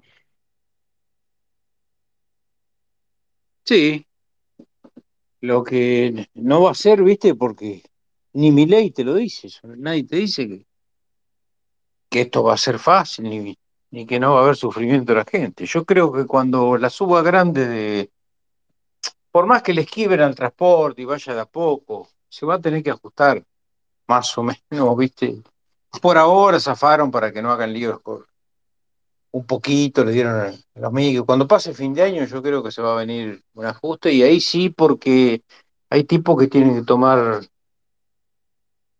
cuatro colectivos, cinco, seis para, para ir a laburar y ahí sí que la van a sentir. Eh, y esa parte no tiene arreglo, porque vos que si no lo tenés que seguir subsidiando, in eternum, digamos. Sí, en, principio creo que se hablaba de que cada, cada transporte que tomabas, por ejemplo, el segundo te salía más barato, el tercero más barato y el cuarto más barato todavía, eh, pero me parece que se trataba de subvencionar a la tarjeta SUBE más que a la empresa de transporte. Sí, decía la demanda y no a la oferta. Está bien, sí, pensado está bien, hay que ver si se puede, si se puede implementar bien eso. Este, y sí, sería, sería razonable eso. Lo que pasa es que están tan atrasados, viste, que cuando se ajusten, es como las tarifas, que nos van a doler a todos. Yo de por sí el cable me vino, yo no te puedo decir, a ver, en a ver eh, creo que estaba pagando bueno, me venían casi 40 lucas ahora y yo no sé, estaba pagando 15, me parece 10, no sé, porque es por débito automático, pero el, cable que no es esencial, que yo lo puedo cortar y, pero bueno, qué sé yo, uno trata de las cosas que ya tenías cómodo, ves cable, ves fútbol, ves esas cosas y cortás y pasás a, a ver qué podés mirar por YouTube, qué sé yo. Bueno, de última, sí. El que, cuando no podés, no podés, pero te digo algo que no es esencial, pero algo que ya sé yo que hubo. Y creo que falta la suba de. La suba todavía de. De electricidad todavía no se ve y de gas todavía no se ve. Yo vivo en el interior de la provincia de Buenos Aires, no vivo en, el AMBA. Eh, sí, pero también están, están subiendo los planes, la, la AUH, están subiendo, creo que ahora por decreto un 50% o, algo así a los jubilados. O sea, están atendiendo a los sectores más vulnerables, me parece, y los que están en el medio son, somos los que por ahí más vamos a sufrir en el sentido de que eh, podemos estar en un periodo un poco de recesión con menos ingresos y costos más altos pero es como pagar la fiesta después de haber hecho la fiesta. O sea, eh, eh, la máquina de imprimir billetes eh, quedó demostrado que no es la solución, pero te hace vivir una pequeña fiesta, ¿no? Que después hay que pagarla. Y pagarla es, la, es el momento doloroso. Mientras estás en la fiesta la pasás bien.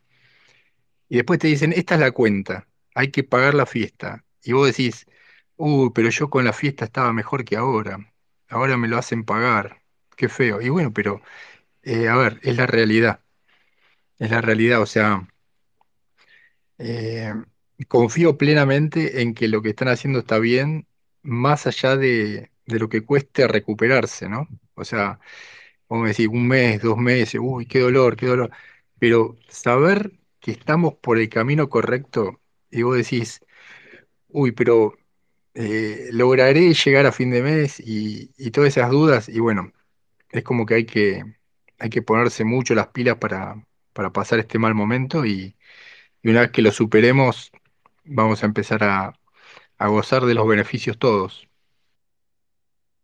Y sí, es como que llegó el mozo, tal cual vos lo decís. Hiciste la cena, estuvo perfecto. Ahora llegó el mozo y decimos que el mozo es un hijo de puta.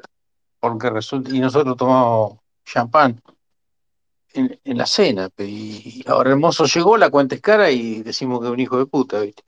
Eso es normal. Es, pero vos tal cual lo que vos decís, el tema de los planes, lo que aumentó, planes, y todo eso. Eh, el tema ese es que vos no nos llega, digamos, a la clase media, que sí vamos a pagar los costos, y no tenemos eso, porque eso, inclusive los muchachos que, que viven de esas cosas suelen hasta no pagar los servicios, porque están enganchados, ¿viste? En una, una villa nadie entra a controlar, porque no pueden, tampoco lo tiran piedras, este, ni siquiera van a controlar quién está enganchado, ni le van a ir a cortar a algún tipo, porque lo sacan a piedrazo y después tardan un segundo que están de nuevo enganchados en la luz. Eso ni siquiera pagan luz, ni nada de eso, eh, ni corriente, ni, qué sé yo, de lo que pueden se enganchan, a lo mejor del gas se les complica, pero de otras cosas, eh, tanto cable como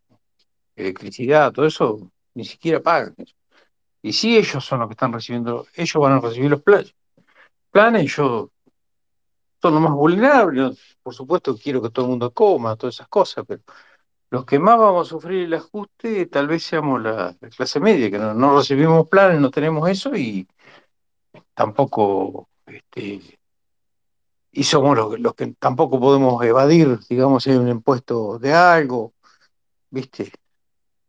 Después entra, después entra la cuenta regresiva para los planeros, porque también se les va a acabar. O sea, llega un, un punto que decís, bueno, faltan tantos meses para que te quedes sin plan me tengo que buscar un laburo. Faltan menos meses para que me quede sin plan. Uy, pongámonos las pilas porque todavía no encontré laburo. Faltan dos meses para que me quede sin plan, sin plan, sin plan. Y después te quedas sin plan. Y ahí cae la ficha de la realidad para esta gente. O sea, tres generaciones o cuatro generaciones que el hijo, el padre, el abuelo, todos vivieron de planes sin trabajar empieza a caer la ficha de que hay que trabajar para vivir. Esa es la etapa 2, ¿no? La etapa 2. La etapa 1 la bancamos lo que por ahí tenemos más o menos algún recurso. Y la política, obviamente, ¿no? Que el ajuste pasa por la política también. Al daño que hizo eso, el daño que hizo eso de darle a la gente plata sin trabajar es incalculable, porque como cualquier, como es la naturaleza humana, si vos te están dando algo gratis, después tenés que decir que para lo mismo que te estaban dando gratis tenés que trabajar, es lógico que a todos, todos vamos a patalear. Porque yo, bueno, yo tengo 64 años, viví en mi infancia, eh, eh, era, era, de una familia pobre, éramos siete hermanos, una familia pobre. Eh, y pero que vivimos la infancia en los 60. Entonces, pero en aquella oportunidad, en aquellos años, no se nos ocurría que te iban a regalar algo, nada del Estado. Estaba esa, esos cuentos que hacían de los 40 de que mandaban una máquina de coser, Evite y Perón una, para Navidad un pan dulce, hasta criticaban eso los viejos. Mirá, vos cómo era que los viejos criticaban eso. Dice, ¿cómo le van a regalar? Y era, estamos hablando de una caja de pan dulce con una, al que le llegaba, ¿no? Para la fiesta.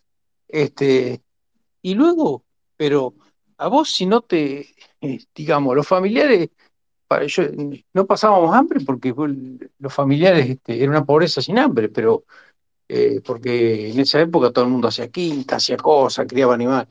Entonces, de comer te cansabas, la verdad. Acá en Argentina, para la verdad, pasar hambre es más por ignorancia, no saber ni siquiera cultivar un pedacito de tierra. Pero si no, este, y estar mal distribuida la población, que está toda metida ahí en el, en el AMBA, el 40% de la población metida ahí en el conurbano. Entonces, este...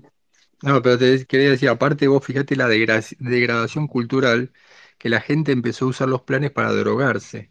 O sea, lejos del hambre, era celular, en lo posible iPhone, y drogarse, ¿no? Y, algunos, algunos comentarios de, gente entrevistada, ¿no? por ahí por la calle, eh, que decían, se quejaban de que los planes alcanzaban, que tenían que pagarle a lo mejor un 10-15% al puntero político, y dice, porque así no nos alcanza para vivir. ¿Qué tengo que hacer? ¿Salir a trabajar? Se cuestionaba la gente, como si fuera una locura impensable tener que ir a trabajar. O sea, si esto no me alcanza, si el plan no me alcanza, ¿qué tengo que salir a trabajar? Como diciendo, ¿me van a condenar a eso? Eso es la ley natural, desde que el ser humano pisó el planeta. Se tuvo que ir a salir a cazar, a plantar, a cosechar de los árboles. y nos metieron tanto el verso de que era posible vivir sin trabajar, que no solucionó el problema, sino que lo acrecentó. Entonces, vos decís, si la política de ayudar a los pobres hizo más pobres, ¿no será que la política contraria hace que haya menos pobres y haya más riqueza? Pero no solamente eso, sino que ellos viven del voto del pobre porque si no dependen del gobierno, no los votan. O sea, el que tiene una empresa que la hizo de abajo, con lucha y todo eso, aborrece la corrupción, aborrece el choreo, aborrece a estos políticos y no los vota. Hola, ¿escuchás a Ninuet? Gabriel, me parece que no te escucha Ninuet. ¿Vos la escuchás a Ninuet? No. No, ahora aparece, aparece sin micrófono activado tampoco. Pero si yo No, no, no. no estoy hablando. No, era así. Sí, le estaba hablando. A ver, a ver, Ah, perdón, Sí, perdón, perdón. estaba... ¿No me escuchan? Sí, Ah, no, les estaba diciendo que es un poco lo que dice Hugo, que al llevarte a no hacer nada, a que te viene todo de arriba. Bueno, yo no escucho a nadie. ¿eh? Ah, está ¿No la hablando. oye? Está hablando ¿No Sil, no la escuchás. Está hablando sí, sí, sí, yo te sí. escucho. Sí, yo Bueno, también, sí. eh, ¿qué pasa? Se generó un círculo vicioso. Bueno, no sé, ¿alguien quería hablar, Rimuet o alguien? No sé. E- Estaba Está hablando. Es que está hablando está hablando Sil. Claro, no la escuchás, nosotros la escuchamos. Eh, vos sos el que no la escucha. Eh, debe ser un Sí. bug, si querés bajate y volvete a subir de última, ahí sí lo pueden aceptar de vuelta. Sí, lo que digo que como dice Hugo, en los 60, en esa época, eh, era, uno se sentía bien trabajando, la gente se sentía como que era una cuestión de honradez, de, de un orgullo propio, de poder mantener a tus, y vos querías que tus hijos fueran mejores que vos. Ahora sería el círculo inverso, una espiral inversa tienen hijos, a los 15 años vuelven a tener hijos, es gente que no está educada. El tema es cómo reinsertarlos socialmente en el trabajo, porque no, hace tres generaciones que no trabajan. Ese es el punto. Claro, el no tema sé es si- que, mira, eh, yo estaba escuchando a Gabriel y, y está bien que, a ver, evidentemente eh, yo me enteré que en Argentina los planes no tenían fin. Y es una cosa que no puedo entender, es decir, que la gente cobra, cobra, cobra y cobra Claro, forever ese para es toda la el vida. punto que ellos Entonces, cuando- generaron. Claro, entonces cuando es como cobrar una jubilación, tú no te preocupas por nada, porque cuando tú no tienes un objetivo a final que te diga, mira, el, el, el plan te termina en octubre del 2024, por ejemplo. Entonces yo sé que a partir de noviembre del 2024 tengo que tener la vida solucionada. Entonces yo me tengo que poner en marcha, como sea. Cuando tú no, pon- no pones un fin y pones una cosa que es eterna, a nadie le importa, pero uno puede quitar el plan y poner plazos. El tema es qué haces con esa gente, ¿no? Entonces, yo comparaba mucho al, al sistema en donde estoy, cómo hacen para, porque esta gente la tenés que meter en, en el circuito laboral de alguna manera, y, y llevan 15 años sin hacer nada, sin saber nada y sin preocuparse por nada, entonces las tenés que capacitar. Entonces, o gastás dinero pagando planes o gastás dinero en capacitación. Entonces, yo soy de, por ejemplo, mira, la semana pasada a mí me llegó al, al WhatsApp, yo estoy eh, apuntada como desempleada, pero no estoy apuntada al paro, que sería el, podría acceder un plan si quiero, pero como yo trabajo para agencias, a mí no me pagan con contrato, a mí España me ve como desocupada. Entonces, ¿qué pasa? ¿Qué es lo que hacen ellos? Yo estoy inscripta como en, en la oficina de desempleo, simplemente para un registro, pero el Estado te manda, eh, tiene un, gran mm, departamento, llámale, de capacitación. Entonces, lo que quiere es que yo no esté aquí en mi casa, porque el Estado entiende que me estoy tocando los cojones, y que salga a trabajar. Y, justo esta semana me mandaron un WhatsApp que eh, te mandan constantemente eh, ofertas de cursos, de capacitación. Y me pone, porque justo estaba con WhatsApp web y lo, acabo de leer, eh, acaba de salir una nueva convocatoria de cursos grat- gratuitos para desempleados. Eh, podrás formarte en donde tú quieras y sin horarios. Aprovecha, eh, puedes anotarte los siguientes cursos. Tecnología digital eficaz para aplicación en el entorno laboral, gestión sostenible de procesos de producción textil, ahorro energético y sostenibilidad eh, en productos de producción. Obtendrás eh, diploma acreditativo. Entonces, estos te capacitan, te sale para paneles solares, te sale para gente desocupada que tiene carreras, por ejemplo, ingenieros, eh, te permiten hacer capacitaciones, te capacitan y, te, y tienes una bolsa de empleo. Entonces hay un sistema a través del cual uno que está hace siglos sin hacer nada puede volver porque mm, quieres entrar a una oficina y estás desactualizado, o quieres entrar a una tienda y no sabes ni cómo funciona el sistema que manejan. Entonces, tenés que hacer algo con esa gente y si no la capacitas no la puedes volver a meter. Están desde cosas muy complejas, muy tecnológicas, hasta cosas súper simples. Como por ejemplo, te capacitan en hostelería para que seas camarero, o iluminación, hay cosas en fotografía, van saliendo cosas. Entonces, eso es un dinero que está mejor invertido de parte del Estado, en el cual no es sostener pobres, que es lo que hacen en Argentina. En Argentina sostienes los pobres y ya está, pero no los, ni los reinsertas en la sociedad, porque para mí eso no es una ayuda, es, bueno, es un aguantadero, pero lo que hay que hacer antes de empezar a poner plazos es, vale, vamos a empezar a regular cómo hacemos para que esta gente esté actualizada en el 2024, porque se quedaron, desde se quedaron actualizadas en el momento que empezaron a cobrar planes. O sea, hace 10 años que no hacen nada. Entonces, es complejísimo arrancar todo eso de cero. Por eso yo entiendo que los plazos de ir quitando planes no pueden ser tan breves. No puedes decir, bueno, mira, en seis meses se van todos a la mierda, porque se te monta un problema importante.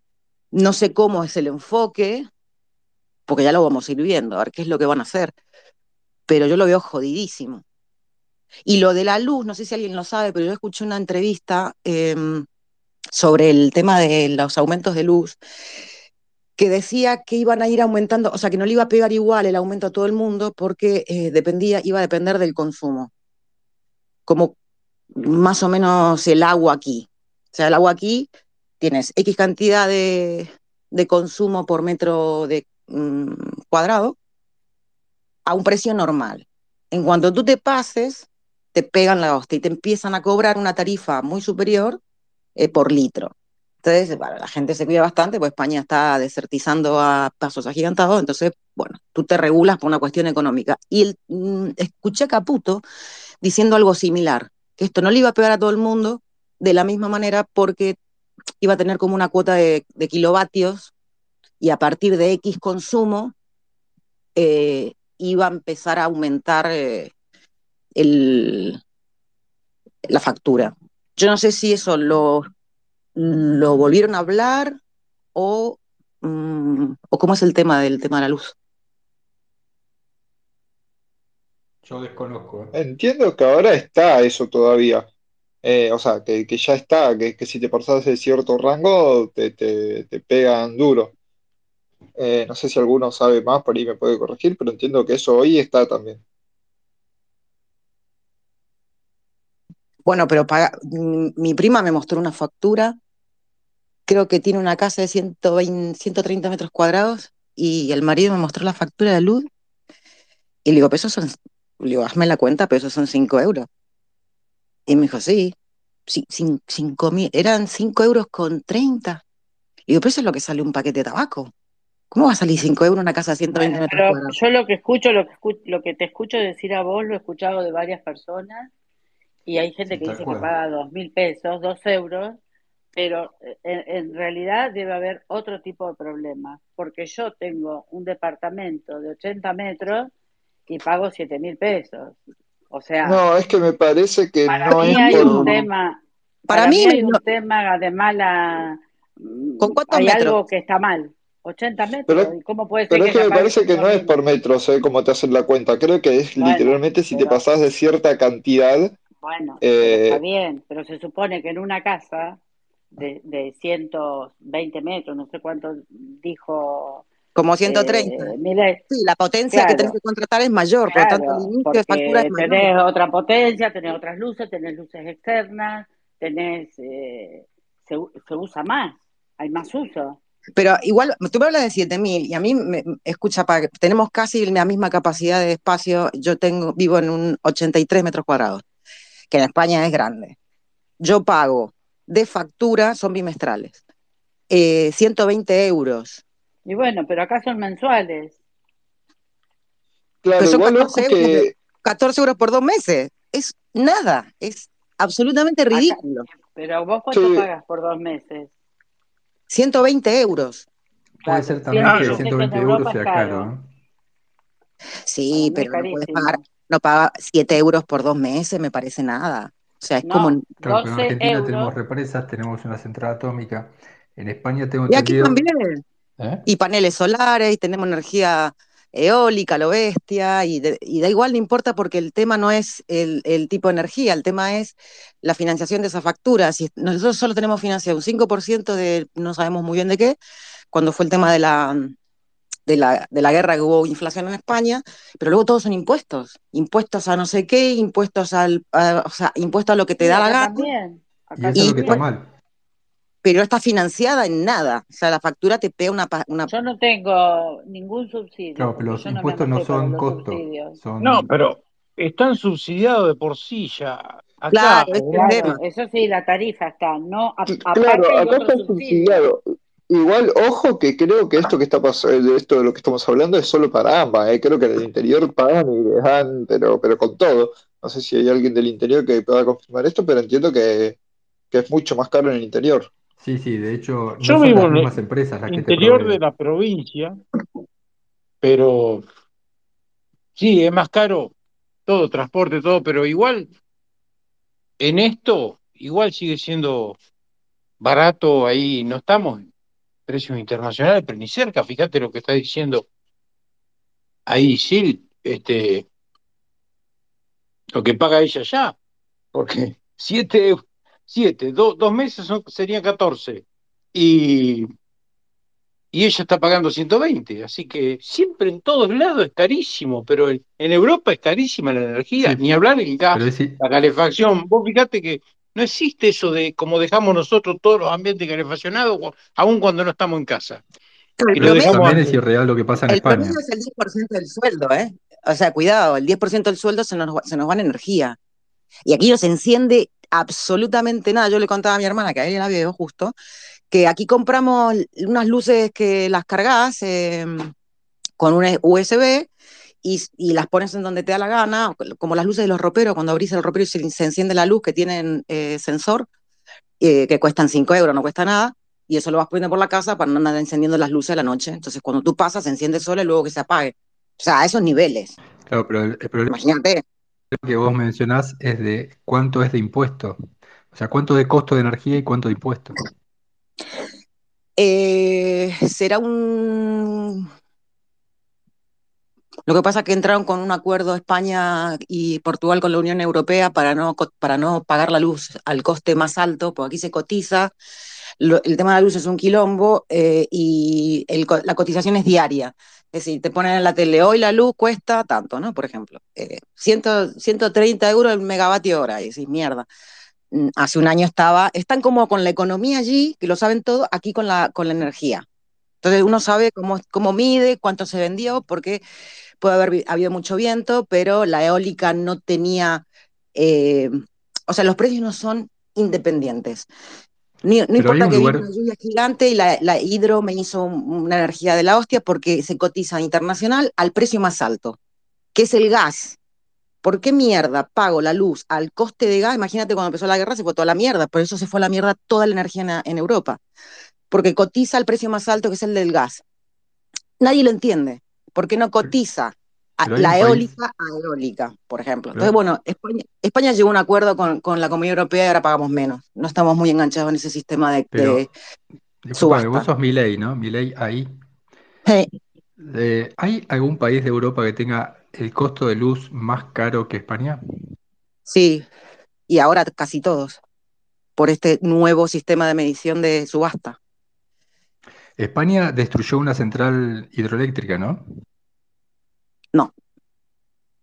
Ah, tengo entendido que destruyeron una central hidroeléctrica. No, perdón, una, no era hidroeléctrica, creo que era a carbón, ¿puede ser? No lo sé, ¿a carbón? Sí, tengo entendido que por cuestiones de ecología destruyeron una central. No, aquí no hacen, o sea, no destruyen cosas, lo que hacen es eh, determinar el cierre para X momento. O sea, se cierra, porque en realidad también es que hay cosas que no son productivas, porque el carbón es productivo hasta nada aquí. Eso depende de cada país y, qué mineral tengas y, qué posibilidades. Hay carbón en el norte, pero mm, no es como para que tú mantengas la energía nacional. A todo esto, eh, como la energía no es estatal, que esa fue la gran cagada, aunque parezca una locura, fue una cagada que no hubiese energía estatal, porque hay cuatro empresas que se reparten, que hacen lo mismo que hacen las grandes empresas, las multinacionales, se juntan con un café, te meten una subida a la hostia a las cuatro a la vez, entonces se la pasan haciendo, o sea, el estado juicio con estas empresas. Entonces, es jodido el, cuando no tenés una regulación más eh, específica para el tema porque termina pegando muy, muy, muy fuerte a niveles de subida de energía de aquí de 40-50% que ya veníamos con una energía muy cara. Entonces, eh, de, pasar de 50 a 30 euros kilovatio hora, para que te hagas una idea, no importa lo que, la capacidad, ¿no? pero para que te des una idea de, precios, eh, pasó a valer en el momento que comenzó la guerra, seis meses después, eh, por el tema del, gasoducto que cortaron, que bueno, que nunca inauguraron en Alemania, Alemania-Rusia, subió, yo me acuerdo que cuando vi la noticia en, Inglaterra estaba a 1.300 euros, euros, 1.300 euros el kilovatio hora y había pasado de como de 50, fue una locura, la gente no podía pagar nada, ¿por qué? Porque mucha parte de Europa se maneja con gas y eh, cuando Rusia corta el gas y prohíbe a, se montó mucho quilombo porque los gasoductos pasan por debajo de Ucrania, y estos estaban en guerra, bueno, fue una movida muy grande, el de aquí provee a Europa gas, eh, Argelia tiene un tubo que va desde África, pasa por Mediterráneo y llega a España. Entonces, aquí es muy complicado el tema de la energía. En, Argentina veo que son todas posibilidades, todas opciones, todo es fácil. Me lo hacen difícil, pero tienen materia prima, tienen gas, tienen petróleo, tienen eólica, podrían poner un cuarto de Patagonia, o sea, podrían pagar unas facturas ridículas, pero aquí no es esa situación. Entonces, cuando tenés bueno, tiran, tiro a la, eólica o tiro, o sea, hídrica, imposible, porque tampoco hay tanta agua en España, pero sí que tiran mucho de, luz, de solar y de eólica.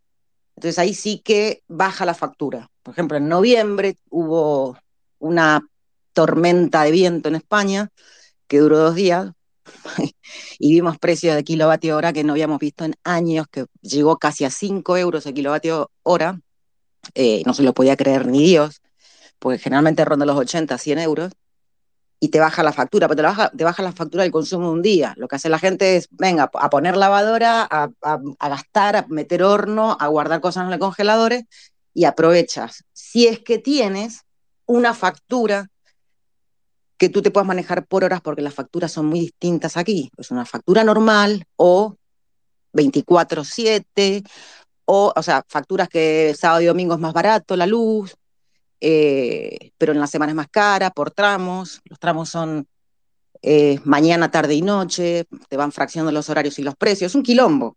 Entonces, eh, además de todo ese quilombo, te matan, te meten unas facturas que te querés suicidar, y, pero bueno, se tiene que pagar el servicio al final. Pero con lo que pagan al Ministerio de la Mujer y la Igualdad pueden hacer centrales atómicas ustedes. Hay centrales atómicas. Hay siete. no importa, el tema, ¿sabes lo que pasa? Una cosa es generar energía y otras cosas como esa energía tiene que pasar a subasta, porque aquí no es que yo genero o una empresa genera eólica y bueno, como es barato te la vendo. No, no, no, aquí es todo por mercado internacional, se cotiza el precio día, es más, estaba cotizando antiguamente el, el precio a la hora, o sea, imposible calcular si lo que estabas pagando era bien porque según mercado, a las 4 de la tarde la energía iba a salir tanto, a las 9 de la noche tanto, a las 5, o sea, hola, y te hacían una media y jodete. Ahora bueno, pero vos, vos, mismo lo dijiste, cuando había abundancia de viento, bajaron las tarifas por, el, por la energía eólica. Cuando hay abundancia de centrales nucleares, a la fuerza, eso funciona de día y de noche, con viento o sin viento, tiene que bajar el costo también. Es la misma lógica. Pero acá en Argentina, para no llevar, porque si no, el problema de España es uno, supongo. En Argentina tenemos las dos, los dos problemas. Tenemos el problema de las instalaciones para distribución, que las últimas inversiones se hicieron en la época de, Menem. El último que hizo inversiones acá fue el gobierno de Menem. Después, al bajarse todo, después de la especificación asimétrica esa, este, al principio todos aplaudiendo, todos este, con demagogia. Este, perdón por el ruido que estoy lavando un vaso. Y, pero después te lleva a estas cosas, la desinversión, que te viene una tormenta, no digo ya una tormenta como que se justifique, que sea un desastre como ocurre allá, hay lugares huracanes con tsunami, cosas que acá ni, tenemos, acá no hay tsunami, bueno, te viene una tormenta y te quedás 15 días. Bahía Blanca hay lugares todavía sin luz y al final fue una tormenta, un, eh, hubo muertos porque se cayó un techo, ¿no? Porque fue tan grande el desastre que... En las ciudades sigue siendo todo, en todos lados los cables aéreos, ¿no?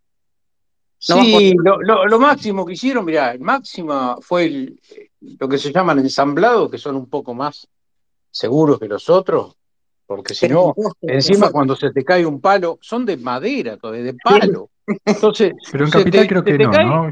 Ya es subterráneo, me parece, en Capital, ¿no?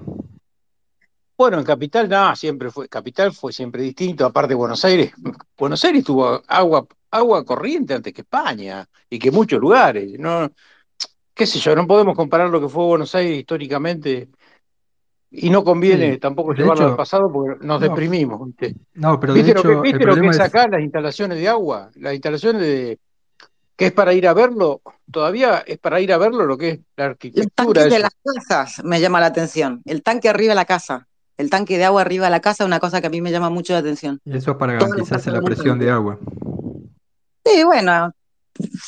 No, eso, ¿por qué? ¿Cómo lo tienen en España? ¿En qué lugar lo tienen? En ningún lado. No hay tanque. Claro, le llega, le llega presión por la red, directamente entra al consumo. Bueno, pero eso tiene, tiene su sentido porque, digamos, el, una cosa es el agua que vos tengas que tiene que venir directa, es obligatorio que en las cocinas, inclusive en el baño, tiene que venir directa, pero está bien tener una reserva de agua. Este, muchas veces tenés dos tanques, uno a la altura del, y, del y piso, por si, y después te lo sube con una bomba al tanque que tenés arriba, que lo tenés de reserva, se te corta el agua del sistema eh, y seguís teniendo la reserva del tanque para el baño, para esas cosas. Pues Eso en no tiene. me parece que el problema es ideológico, ¿no? Es, eh, el tema es, o sea, si funcionara bien, no se debería cortar el agua nunca. A no ser que tengas una ruptura de tubería en la calle y te corten la- la- el, agua seis horas para arreglarla. Pero en general, cuando las cosas más o menos funcionan bien y son estables, no tenés ese problema. ¿Me entiendes? Claro, pero es digo. como vos decís, para, para un arreglo o para una nueva instalación, para algo te puede cortar la empresa eh, y vos tenés una reserva de agua. Es- eso no, no es que esté mal. cartel a toda la calle. O sea, toda la, toda la calle te pone mañana a las 9 de la mañana, de 9 a, 10 de 9 a 12, que se corta el agua. Entonces tú estás preparado. Y si se, te- se corta más de un día, te, te instalan palet en toda la calle con enormes con aguas, con, con agua, para que te lleve. Perfecto. Bueno, pero vos sabés bien que en Argentina es imposible. yo vivo en provincia, Claro, tengo. pero a eso me refiero, ¿me entiendes? Yo, ven- Tienen yo que vivo en bien las provincia. cosas. Tienen que dejar de robarse todo ¿Se y que el dinero que entra para la empresa lo utilicen de una manera correcta y que lo y que, Pero y es que distinta la estructura de país. también. Todo España es como la provincia de Buenos Aires. Vos creo que por el tono has vivido acá, ¿no? Este, Sí, claro. Y bueno, entonces, Sí, escúchame, digo, y vos pero- sabés cómo es. España, toda pero- España es como la provincia de Buenos Aires, así que Sí, Eh, hoy creo que es un poquito más grande, pero a ver, tiene mil kilómetros de, de longitud, de punta a punta. No sé si Buenos Aires llega, pero es un de, pañuelo. de norte tiene a poco sur. menos Buenos Aires. No, de norte a sur puede ser mil kilómetros, sí, fácil. De norte a sur, ¿eh? Te digo. Después de este oeste podría estar en los 800, por ahí. Claro, más imagínate el tamaño. Entonces, si viví en el medio, en cuatro o cinco horas estás en cualquier lugar. Por eso hay Claro, tanta claro. gente en Madrid, evidentemente. No, yo evidentemente. que digo es que en España tiene problema ideológico, ¿no? Con Sánchez, que cada vez van peor, y que Sánchez durante su campaña se quejaba del gobierno anterior porque tenían tarifas caras, que eran las baratas que vos decías antes, y cuando él estuvo en el gobierno solamente las, las incrementó las tarifas. Y todo toda Europa básicamente está, tuvo un vuelco socialista que le está haciendo muy mal a toda Europa. Europa ya no es tentadora para ir a vivir. Ya parece, o sea, eh, más allá de los sueldos altos que tengan, eh, me parece que es de un nivel de restricción de todo tipo que no, no, no seduce a nadie, ¿no? ¿Sabes qué pasa? Que, ¿Sabes por qué ganó Sánchez? Hay un solo motivo por el que ganó Sánchez esta vuelta. Eh, bueno, primero llegó la pandemia, la pandemia bastante bien, pero quitando eso, eh, en las elecciones entró la derecha y la ultraderecha, todos los, todos los partidos. O sea, aquí hay elecciones de lo que serían Argentina gobernadores, intendencias, cosas así, y luego las presidenciales, están separadas, ¿no? Y fue en agosto y luego en noviembre las, las presidenciales. Las de agosto, eh, la campaña fue estilo la de Argentina, o sea, brutal, y eh, la derecha y la ultra, o sea, Vox, que tenía 60 diputados en el Congreso, eh, empezó a anunciar lo que iba a hacer. Cuando empezó a anunciar lo que iba a hacer, llegaron las elecciones y se comió la hostia más gigante del mundo porque el 30%, o sea, el 50% no lo votó. Y se quedaron con 30 diputados. ¿Por qué? Porque cuando entraron las intendencias, ahora en presidenciales, entraron las intendencias y empezaron a, eh, a vetar cosas, a prohibir textos en catalán, a entrar en bibliotecas, a prohibir películas y obras de teatro, a prohibir Lope de Vega, a prohibir, eh, prohibieron en verano todo lo que te puedas imaginar. La gente recordó mucho, tiene aquí cuarenta y pico de años de dictadura, dijo, no volvemos a pasar por lo mismo, y entró en eh, intendencias y gobernaciones con el Partido Popular, que es la derecha. Y la derecha aceptó toda la, toda la, la censura. Y como se, aceptó la censura, se comieron el moco. Y, se, y, te digo que se joden por, porque se tienen que joder. Porque aquí le metes censura a la gente y te manda la mierda. ¿Vos a quién votaste en España? Yo no voto presidenciales. Ah, ¿y a quién hubiese votado? Eh, no sabía muy bien a quién votar, pero evidentemente, después de 22 años y ver el nivel de corrupción que tiene la derecha, esto es al revés, es un espejo. La corrupción que tiene el kirchnerismo lo tiene la derecha aquí porque gobernó más tiempo, y, pero sumale, a, sumale cantidades... Eh, Yo te pregunto, ¿vos votarías a Yo Pedro no votaría Sánchez? la derecha ¿Vos votarías Jamás. con condicio, condi, condicional a Pedro Sánchez antes que a Vox? No, Vox no lo puedes votar. No, no, yo te, la pregunta es otra. No, yo no voto a Vox, pero ni loca. No, no, la pregunta es otra. Integrantes eh, eh, del partido nazi de. de no, no, yo, de la pregunta es otra. La, la, yo votaría a lo más normal que, increíblemente, aunque a ti te parezca de vivienda en Argentina, que no, lo más normal era, era Sánchez. Al final sacó el, 300, el 70% del Congreso. Bueno, lo apoyaron partidos de sí. del norte, o sea, si ponerle, si ponerle una, sin ponerle una multa de 7.000 euros a un panadero por poner un cartel en la puerta que diga eh, se busca maestro pastelero, eh, ¿te parece normal? La Yo esa, no. noticia, esa noticia no la vi. Ah, qué raro.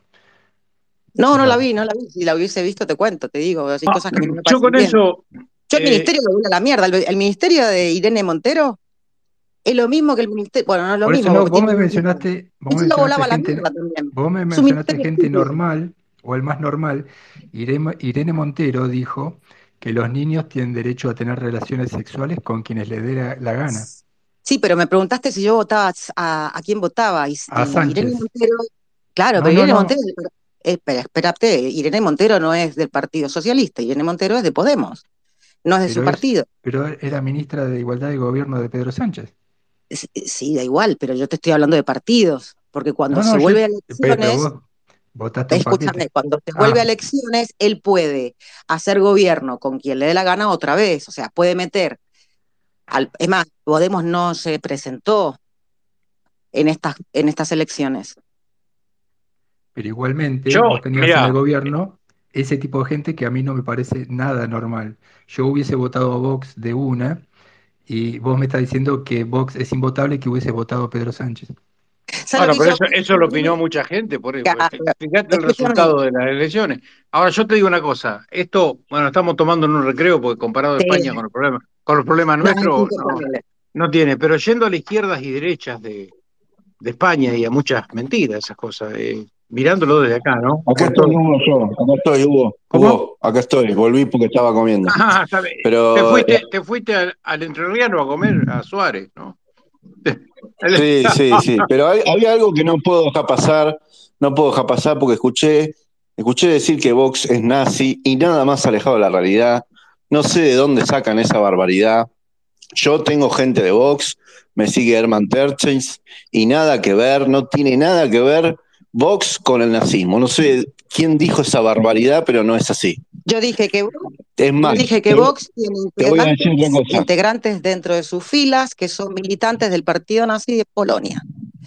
Y no es no tiene nada, pero por favor, no, no empiecen a decir barbaridades porque esto no se, van al pasto. Todo lo que tiene que ver con vos tiene que ver con el conservadurismo nacional. Mira, te mandar información si quieres. Es que es pública además, porque lo publican ellos. pero qué información, pero qué información si Vox es antinazi, antinazi. Es más, le dio, le dio lugar a Javier Milei que es liberal libertario y tiene una economía de mercado. ¿Cómo va a ser nazi un partido así? Es más, apoya al Estado de Israel.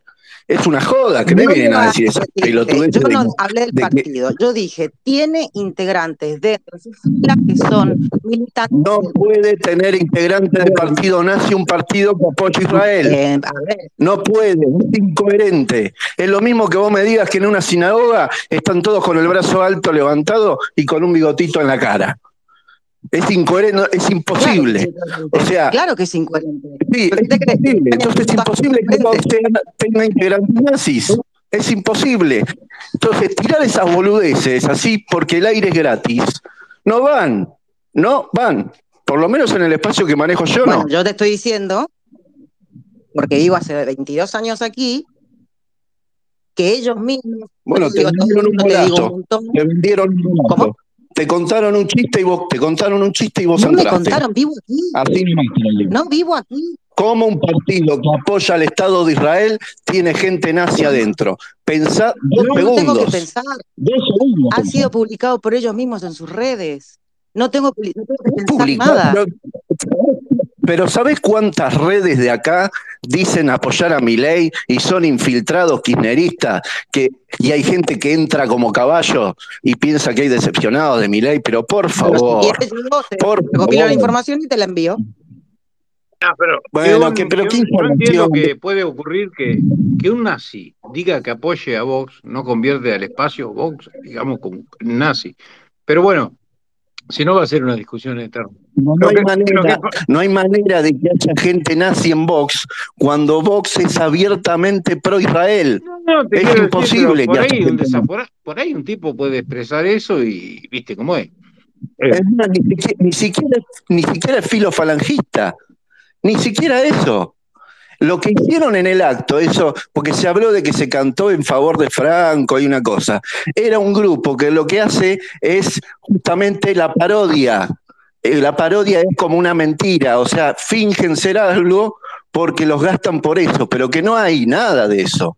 Es más, te diría que es más filofalangista Rajoy que, que, los, de, que los de Vox. Pero vos fíjate que las mentiras existen en todos lados, porque yo me acuerdo Felipillo, que venía de, Felipillo venía del, Felipe González, venía de, del marxismo.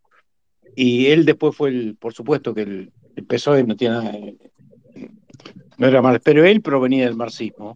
Y hoy día es más capitalista, está haciendo lobby para la. Y él mismo lo dijo durante su gobierno, que él, que Mao Zedong había dicho que estaba convencido de que el socialismo era mejor que el capitalismo, pero que hoy no lo podían demostrar y él coincidía con eso. Eso lo dijo Felipe González, yo recuerdo el discurso donde lo dijo. Y después, digamos, Aznar gana siempre, pero Aznar, si no hubiese ocurrido lo de Atocha y él se tragaba eso, que también se tragó esa mentira o mintió, no sé qué pasó, pero Aznar iba de derechito a una reelección. Yo no sé si estaban tan disconformes. No, porque Aznar tenía muchos casos de corrupción y terminó teniendo 13 ministros presos por corrupción, de los 15. ¿Aznar, decís vos? Sí. Bueno, pero ¿qué gobierno no tuvo ministros? Felipe, Felipe, González no tuvo ministros presos? Ahí fue, el, ahí fue el quiebre en España de la, de la confianza hacia la derecha por los casos de corrupción que tuvo ese gobierno. Entonces, como tanta cantidad de casos de corrupción y tanta gente, tanto ministro terminó preso, eh, encarcelado con juicio justo y todo lo que corresponde, eh, aquí se bajó mucho el respeto que se le tenía a la derecha, porque aquí fue bastante, bastante jodido el tema de la corrupción, que terminó con el partido, siendo el primer partido eh, condenado por corrupción. No solamente los integrantes, sino que se condenó judicialmente al partido por corrupción, el partido mm, está condenado por corrupción. Y en base Felipe a eso, González, ¿qué, digamos, Felipe González, ¿qué, qué opinión? Perdón Hugo, perdón, Hugo, que tengo una mano levantada. ¿Qué tal, Pedro? Buenas tardes. Buenas tardes, ¿Cómo, ¿cómo les va? Bueno, gracias por el espacio, siempre se aprende. Bueno, yo lo que quería decir es que lo que es el nazismo es un nacionalsocialismo que es una forma de colectivismo, de que el Estado controle todo. O sea, los colectivismos son el fascismo, el nazismo, el socialismo, el comunismo. Y Vox lo que busca es un Estado chico, es devolver la libertad al ciudadano y lo que es minarquía. Entonces está muy lejos de la idea y puede ser que haya algún infiltrado o alguna persona eh, que, en, su febril eh, contradicción pueda sentir puede apoyar. No creo que haya dirigentes.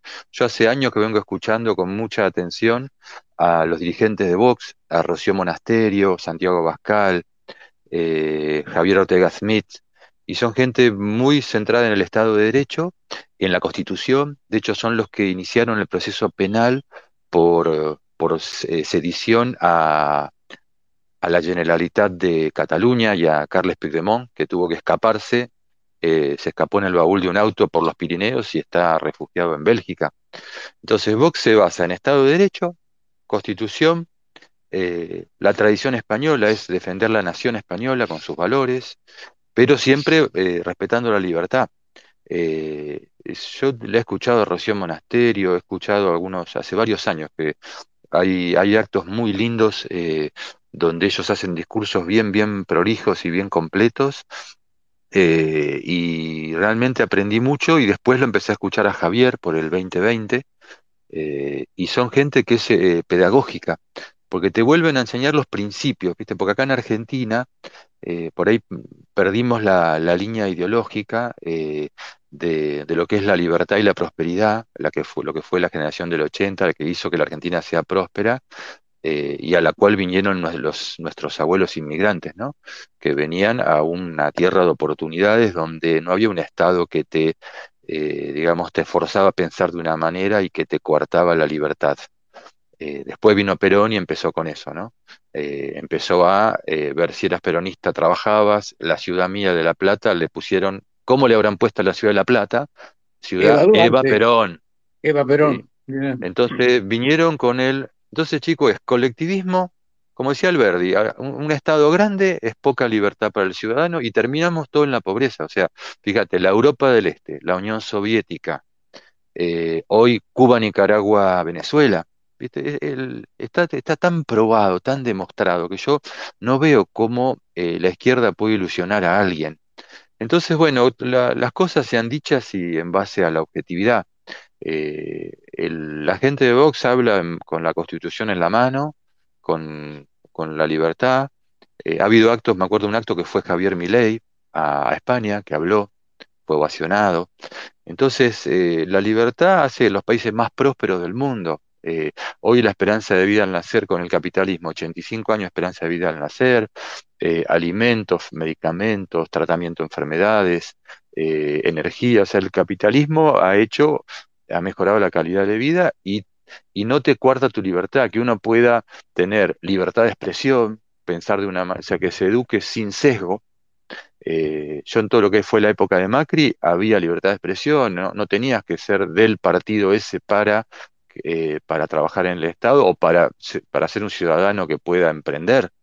Eh, tal vez hasta un poco ingenuo porque dejó gente en el Estado que era muy agresiva y yo cuestiono mucho, yo creo que no tiene que haber medios del Estado, eh, tiene que haber medios que con la oferta y la demanda, los que confiamos en ellos le damos rating, pero no que el Estado banque medios que finalmente van a terminar siendo funcionales al Estado y haciendo, eh, panfleto, o sea, haciendo un proselitismo del Estado.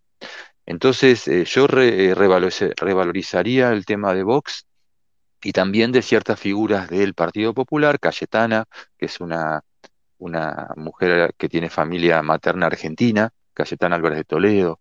Entonces, eh, la centro derecha tiene mucho para dar en cuanto a la libertad y hacer eh, un dique frente a los eh, totalitarismos, ¿no? Porque la izquierda está en contra de Occidente en general y siempre es anuente y va y es permisiva y va filo los regímenes colectivistas. Le hace y aunque los terrorismos, ¿no? O sea, Irán, los terrorismos como Hamas, los, ninguno de izquierda dice nada de las atrocidades peores, la ETA ni hablar.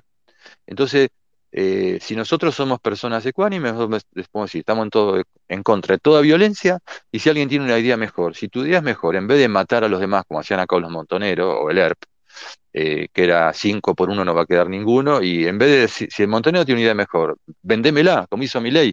Mi ley agarró y dijo, mira, la libertad es mejor por esto, por esto y por esto y enamoró a la gente y lo votamos.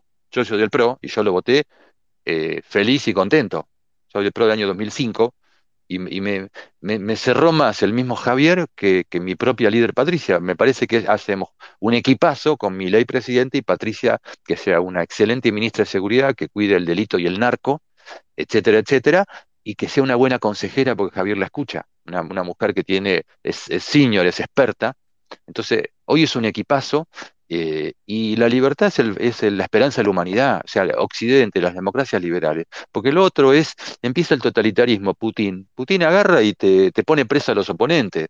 O le pusieron eh, un tóxico en el té, radio, un, elemento reactivo en el té a uno.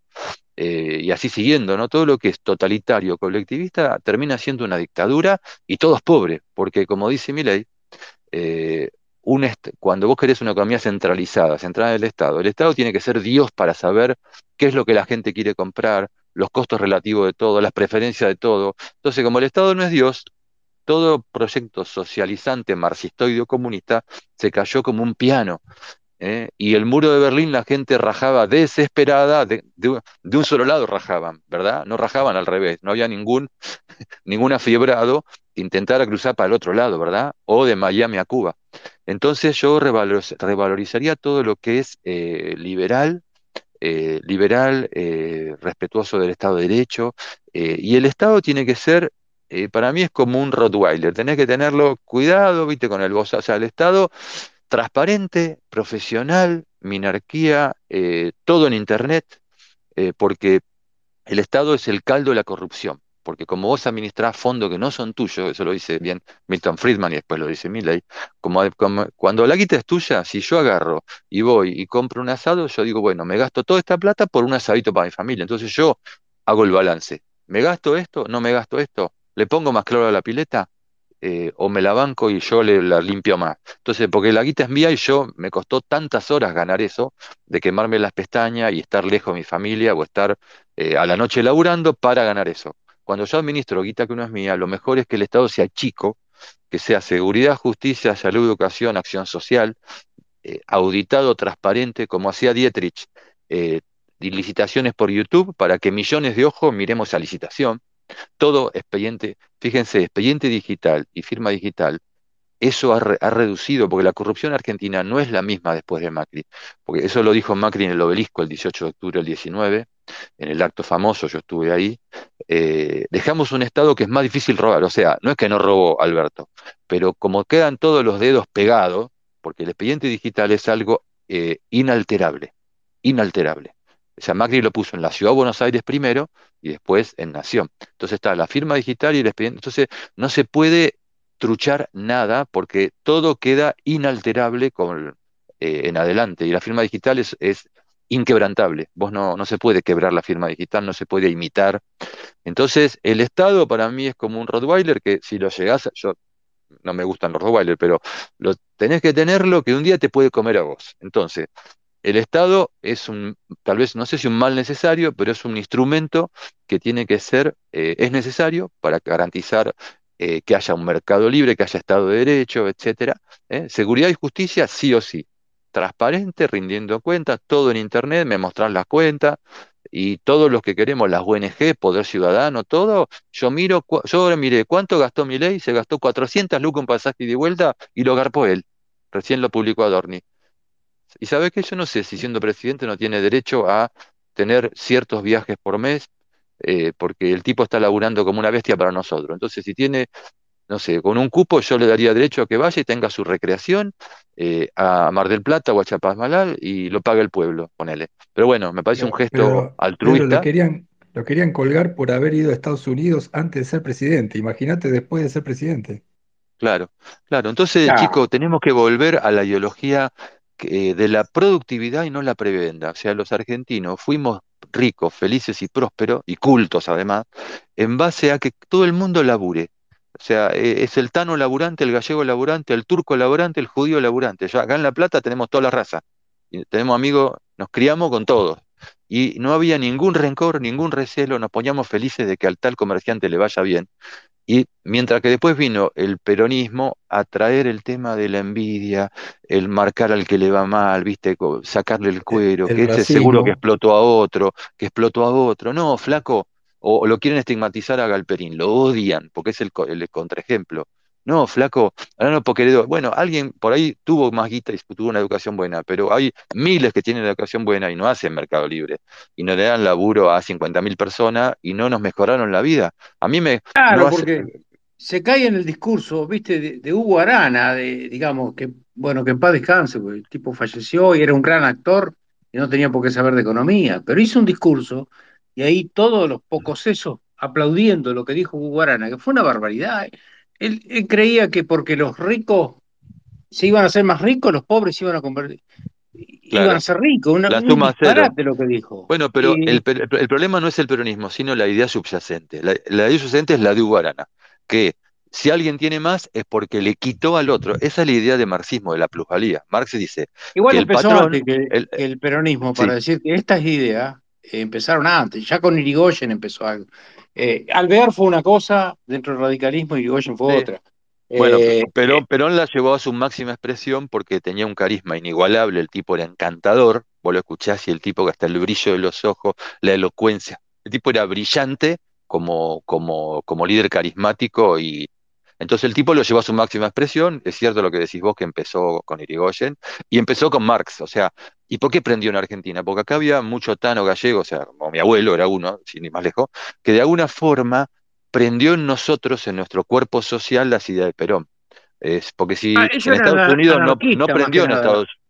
Bueno, pero, en Estados Unidos no prendió, porque bueno, anarquista y también la, idea de la, culpa, el catolicismo es culpógeno con la riqueza y es pobrista, como diría Pichetto, adoramos, como que romantizamos, romantizamos el pobrismo. En Estados Unidos, con la moral protestante, con la moral protestante, el wealth, vos como que te lo, también te lo dio Dios. Entonces la riqueza es una cosa que va de la mano con tu, con tu parte espiritual y tu religión. Y decís, bueno, Dios, Dios me ayudó, yo me la gané. Y nadie le culpa por ser alguien rico, es más, lo admiran admiran y aman a los empresarios, por eso tienen empresarios, por eso tienen a Elon Musk, tienen a los chicos de Google y tienen a Steve Jobs y tienen a, las grandes compañías eh, del mundo en distintos rubros. Y nosotros eh, nos fuimos, nos despistamos de Alberdi, o sea, fuimos una nación brillante, y Javier nos lo recordó, Javier lo puso sobre la mesa, que en 40 años de democracia nadie lo decía. La democracia nuestra duplicó el Estado y se duplicó los pobres. Estatismo, estatismo, estatismo. Menem fue un destello, Mauricio fue un pequeño destello, que no dimos la batalla cultural, y vino Javier y dio la batalla cultural a cara de perro arriba de la mesa. ¿Y sabes qué? Y los peronchos empezaron a sufrir las discusiones. Yo lo veía a Javier el 21, a partir del año 21, de diputado, y Heller lo veía sufrir. Antes se nos cagaban de risa porque el PRO no le discutía el, punto de apoyo conceptual, no le discutía la teoría de fondo que es libertad o Estado. Es no, Heller es, peor que peronista. Heller es marxista directamente. Bueno, pero, pero, es la misma idea, ¿eh? El peronismo y el marxismo en esencia la misma idea, que es la idea de que el capitalismo es malo y es eh, darwiniano, es explotador. Es la misma idea, capitalismo explotador, Estado reparador. Es la misma idea. el peronismo no era anticapitalista, el peronismo era capitalista, porque no, jamás habló de lucha de clase. ¿Cómo no? ¿Qué dice la marcha? ¿Combatiendo al? ¿Combatiendo al? ¿Cómo que en la marcha? una frase de, una marcha el pensamiento marcha, Perón, madre de Dios, en la marcha. Pero escúchame, Pedro, no te podés llevar por una estrofa de una marcha. Si vos decís ¿Cómo que, no? Si ¿Cómo vos que no? decís que No es una canción, no es una canción de un Pero grupito si vos peronista, es decís la que- marcha oficial, madre. Pero es la si marcha vos oficial. decís que, escúchame, si vos decís Escuchame, que escuchaste, estatizaron Quilmes, estatizaron los pero trenes, escuchá ¿qué me un estás poco, diciendo? ¿me podés escuchar? ¿Me podés escuchar? Es Si vos totalmente decís- intervencionista. Si vos decís Pero que escuchaste claro. y leíste a Perón, no me podés decir que lo mismo, porque Perón odiaba el comunismo. Si una cosa odiaba era el comunismo. Y realmente acá no prendió nunca el comunismo. Era un fascista. Acá no prendió nunca. El marxi- estatista sí que era, pero si, si vos Es la no, misma no, novela, es la misma Era un fascista. Es una, es una cepa distinta al virus, madre. Es una cepa. no, no, ¿qué es, no, no, no es así como vos decís. Pero bueno, listo, No, ya está, porque nos vamos a discutir en una cosa. Estatizó los trenes, estatizaba Vamos a discutir el sexo de Los Ángeles. No, No, no, ese grande no, estatizaba todo. Nah, bueno, no, no, no tiene nada ¿O que no? ver. El Es peronismo no tiene, innegable, es no tiene nada que ver con el marxismo. Sí, Con el el fascismo peronismo. sí. Es un colectivismo, es un colectivismo. No ¿Qué me tiene nada que ver con el marxismo, nada que ver. Sí, sí, sí. ¿El marxismo qué es? Propiedad pública de los medios Es un socialismo Defini- nacionalista. Definición conceptual. Perón estatizaba las cosas, es la misma, la misma novela. La misma con, el distin- con un distinto aroma, te voy a decir, si querés. ¿Te gusta? Pero es estatismo. No, son distintos, al ¿Y por contrario. qué estatizó los nunca trenes? aprendió el marxismo. Escúchame, nunca el IAPI, aprendió el marxismo. la Junta Nacional de Grano, todo el Estado, el Estado te compraba los granos al precio que él quería. Era, era el comunismo argento, el comunismo criollo. La misma novela, otra palabrita, ¿te gusta? Que?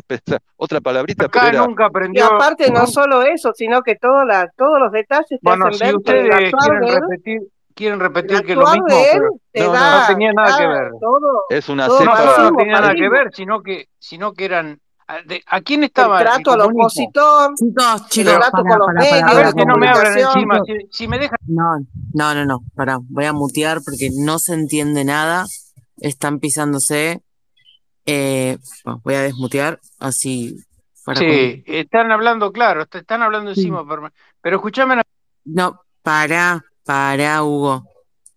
Vamos a, a usar las manos y a respetar eso, ¿sí?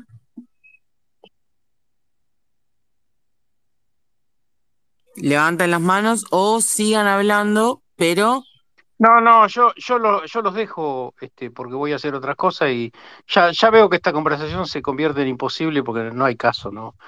Este, no, no, no hay forma. Eh, entonces, este, listo, ya hablé suficiente. Y si creen que lo mismo, sigan repitiendo que lo mismo. No tiene nada que ver una cosa con la No, otra, ver, lo que era el podés marxismo. con- quedarte Eh, Es tu más, el Partido. Comunista, yo le doy Hugo, hechos concretos. El Hugo, Partido po- Comunista Hugo, estuvo en contra.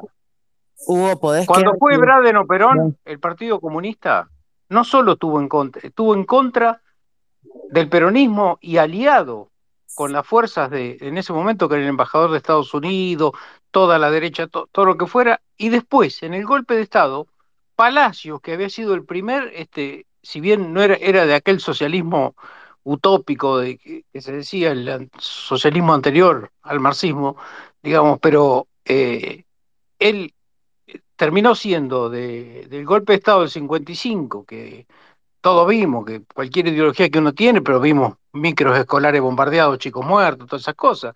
Entonces, y él terminó siendo embajador de, de Montevideo de ese gobierno, así que no, no digan que lo mismo, no, no es lo mismo, más allá de que las dos cosas pueden haber sido dañinas. Acá no prendió el comunismo, no prendió el comunismo por el peronismo que le robó las banderas. Ahora me dicen, sí, que fue nefasto, que aplicó políticas malas, y sí, bueno, en- ahí coincido, pero no me digan que es lo mismo, porque es una falsedad histórica.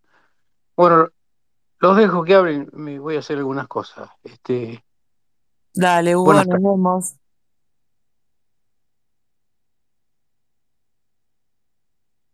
Bueno, ¿quieren seguir? Porque no veo ninguna mano levantada. Bueno, yo le podría agregar a Hugo que tal vez esté escuchando, que a veces uno le quita el espacio al otro, como el, el fascismo de Italia tampoco permitió el comunismo y como el nazismo en Alemania tampoco permitió el comunismo.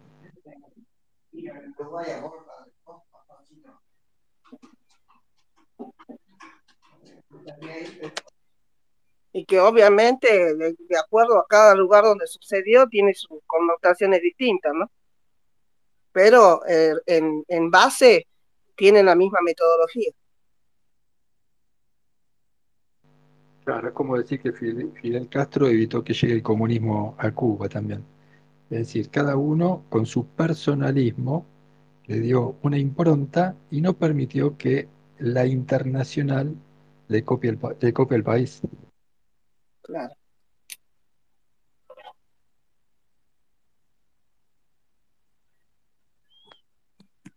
Bueno, está Pilar y después RSK o al revés. Bueno, no, ya me, yo los estaba escuchando y bueno, sí quise intervenir, bueno, sin manos, obviamente estuve mal, pero eh, realmente lo que quería aclarar es eso, de que más allá de, las diferencias que puede haber entre un régimen y otro, eh, lo de Perón fue lo más parecido al fascismo que podemos encontrar, porque bueno, de acuerdo a la forma con que se manejó y, todos los elementos que pueden eh, caracterizar, digamos, su gobierno, nos hablan de eso, ¿no? nos llevan a, ver que tenía una, una propaganda política, una, una, persecución a, a las personas que no pensaban como él, no había una libertad, este, querían monopolizar todo, un Estado totalmente intervencionista, y bueno, si, si vemos que, que tiene cuatro patas y mueve la cola, es un perro, ¿no?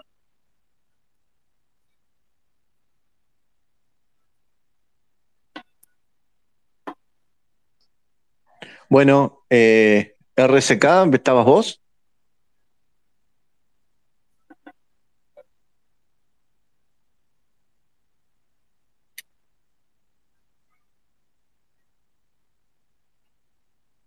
No, bueno, se murió. No, mal. no sé. ¿Quieren cambiar de tema? ¿Están todos enojados? Me, me, quería dirigir. Ah, está Pochita. Perdón, estaba Pochita. No sé si levantó la mano, pero está como hablante. Hola. Hola. Hola, ¿qué tal? Solamente eh, no, entré para escuchar y entré como hablante. Bueno, igual los saludos, feliz eh, año nuevo. Bueno, ¿qué tal? Buenas, eh, terminen bien el año. Nimu, un abrazo que, que la que más conozco. Bueno, gracias. Ahí está Pilar también. Un abrazo, bueno, un abrazo para todos. Terminen bien el año, sí, y el año que viene vamos a estar con todos, ¿sí? Un abrazo para todos. Igualmente. Bueno, si puedo acotar algo para ley hay que dijo que prefería votar a Pedro Sánchez, que es socialista, casi comunista, se podría decir, antes que a Vox. Que bueno, que si ella ley hay se, se autopercibe liberal, me parece que, bueno, que tiene a lo mejor mala información o, o bueno, por las noticias que circulan en España, a lo mejor la, engañaron un poco, porque verdaderamente el gobierno de Pedro Sánchez me parece nefasto, es una cosa satánica, ¿no? con todo el tema de la ideología de género, con, con no sé, cada cosa que hace me parece tan, tan satánico directamente. Y con lo que dijo Irene Montero, que a pesar de que sea de otro partido, formó gobierno con, fue ministra de, Igualdad, que dijo que los niños tienen derecho a tener relaciones sexuales con quienes les dé la gana, ya directamente para mí es un partido político o una agrupación política satánica, ¿no? ¿Cómo se puede votar eso? No, no me lo explico. ¿Sabe lo que pasa? Es que es como cuando aquí me dicen que cómo puedo votar a mi ley es lo mismo. Eh, ¿Cómo no puedo... Eh, la gente no entiende qué es lo que pasa con, con la izquierda en Argentina. No entienden por qué votamos a mi ley. No lo entienden, no entienden lo que pasa en Argentina, no tienen datos, no tienen detalles, no saben lo que es la corrupción, no saben lo que es la fiesta, no lo saben. Entonces, explicas, explicas, explicas, muestras, les muestras vídeos, les muestras noticias, les muestras trabajo de investigación. Aquí es un poco igual. Yo, por ejemplo, cuando, te digo, mira, eh, cuando fueron, lo que contaba que fueron las, las lo, que se lo que serían las provinciales en Argentina, y entraron en los ayuntamientos en verano, ellos habían hecho una campaña de que había despilfarro, de que en cuanto entraran a las instituciones iban a ajustar, cosa que a mí me parecía bastante bien de parte de la derecha. ¿Qué pasó? Entraron a los ayuntamientos y a los pueblos y a las gobernaciones y no sé, te doy una, un ejemplo. Te digo por qué la gente vota como vota aquí, porque a veces hay cosas que no se saben. Eh, por ejemplo, el Ayuntamiento de Guadalajara eh, tiene, si no me equivoco, 1.700 habitantes, más o menos. Y el teniente alcalde, que, que es el que ganó de Vox, eh, la primera medida, medida número uno que hizo fue subirse el sueldo un 51%. Y el, y el, y el alcalde, que es del PP, también. Entonces, imagínate que se subieron el sueldo un 51% porque se quedaron a 12 céntimos de euro del máximo legal permitido en los presupuestos generales del Estado para municipios de, de 5.000 habitantes. Entonces, me haces una campaña brutal, la gente la entiende, estilo ley, voy a recortar todo medida uno, me siento el día uno, me refiero al día que se sentaron, el primer día que tomaron la, gobernación. Pero esto qué pasa? Decir, vale, esto es eh, circunstancial, es en un lugar. No, no, no, no, o sea, en Quintana 32%, en otro que se llama Antolín Muñoz, que creo que está de vicealcalde, se subió un 51%, el día lunes, primera hora, subida de sueldo 51% en España no existe. Aquí hay inflación. En, Torrelodones, que tiene 23.000 habitantes de nada, que no sé si tendrán ni, semáforos, eh, se subieron un 137% de los presupuestos para gastos en salarios, en, sueldos, o sea, absolutamente demencial la medida. Eh, entonces, así vas recorriendo la alcaldesa del PP. ¿Qué te parece eh, Ayuso? ¿Cómo? ¿Qué te parece Isabel Díaz Ayuso? No me gusta. ¿No te gusta? No me gusta. Y mira, la medida que hizo, que fue un quilombo este año, puso eh, becas. Escucha, eh, por eso te digo que el liberalismo no existe en este país, ¿no? No, hay, no es la misma idea. No. Puso becas para eh, universidades, para, sabes que las becas se supone que es una ayuda a, a, una gente que tiene una posición económica que no puede afrontar porque aquí todo se paga y no, no existe el estudio gratuito, ¿no? Por más que sea público. Y se piden más becas porque hay gente que está pasándolo un poco putas y entra a la universidad son 1.200 euros solamente de matrícula, es muy jodido. Entonces, eh, bueno, cuando hay becas generalmente es por por mérito o por, eh, eh, por puntaje, porque salís del, colegio con puntaje y eso te vale y tal, y luego exámenes para ingresar a la universidad, que se llaman las selectividades, que tienes que hacer un examen, en base a ese puntaje accedes a, la carrera que querés o no, si no te alcanzan los puntos tenés que elegir otra. Y todo lo pagás. Entonces, bueno, como eh, venimos arrastrando crisis... Decime una cosa, Milei, hay... Espera, espera, dame un segundo. ¿Qué es lo que hizo eh, Ayuso? Puso eh, unos, unas becas para universidad para eh, familias que ganaran a partir de 100.000 euros al año. ¿Me puedes explicar para qué un millonario quiere una beca? Bueno, yo te hago otra pregunta a vos. ¿Para qué se gasta el gobierno de España, o mejor dicho, el gobierno no, los contribuyentes de España, que son los, los que trabajan, o sea, vos misma, ¿para qué pagan 20 mil millones de euros, 20 mil millones de euros en eh, ideología de género, igualdad y Ministerio de la Mujer? Yo te lo contesto, para absolutamente nada. Para nada. Listo, esa es la gente normal que vos votarías.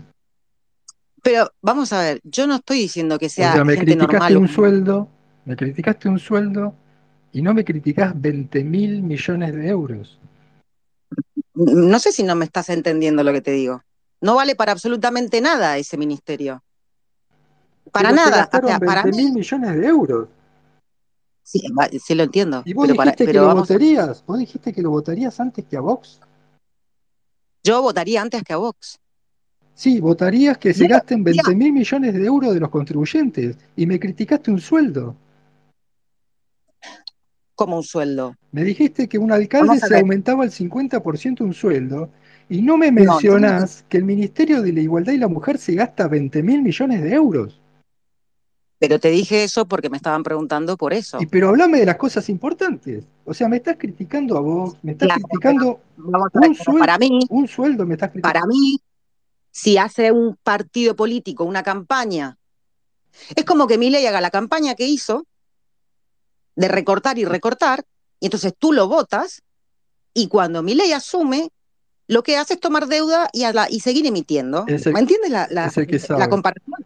Es el que sabe, porque si vos me decís que hay sabiduría en gastarse 20 mil millones de euros en el Ministerio de la Igualdad y la Mujer, ahí te la, te la podemos discutir. Ahora, si vos me decís que hay sabiduría en economía en endeudarse, ahí tengo que confiar en el que sabe. Mi ley es el que sabe. Si él me dice endeudarse está mal, pero se endeuda, por algo debe ser. No, es no, es una comparativa. Yo te estoy diciendo, si tú votás a alguien por la campaña que hizo, porque te dice, yo voy a hacer esto, porque mi, mi, mi, mi premisa ideológica es esta, y porque lo puedo hacer, y te da los argumentos y tal. Lo que pasó aquí con la derecha fue eso. Hay que recortar, hay que recortar. Se asume, el lunes toman los ayuntamientos y se suben el 51% del sueldo como si no hubiese nada más que hacer. Entonces, eso a la gente se le atraganta, ¿me entienden? Olvídate del tema de la ideología, estoy hablando de pero campaña. vos me dijiste que votarías a Pedro Sánchez antes que a Vox.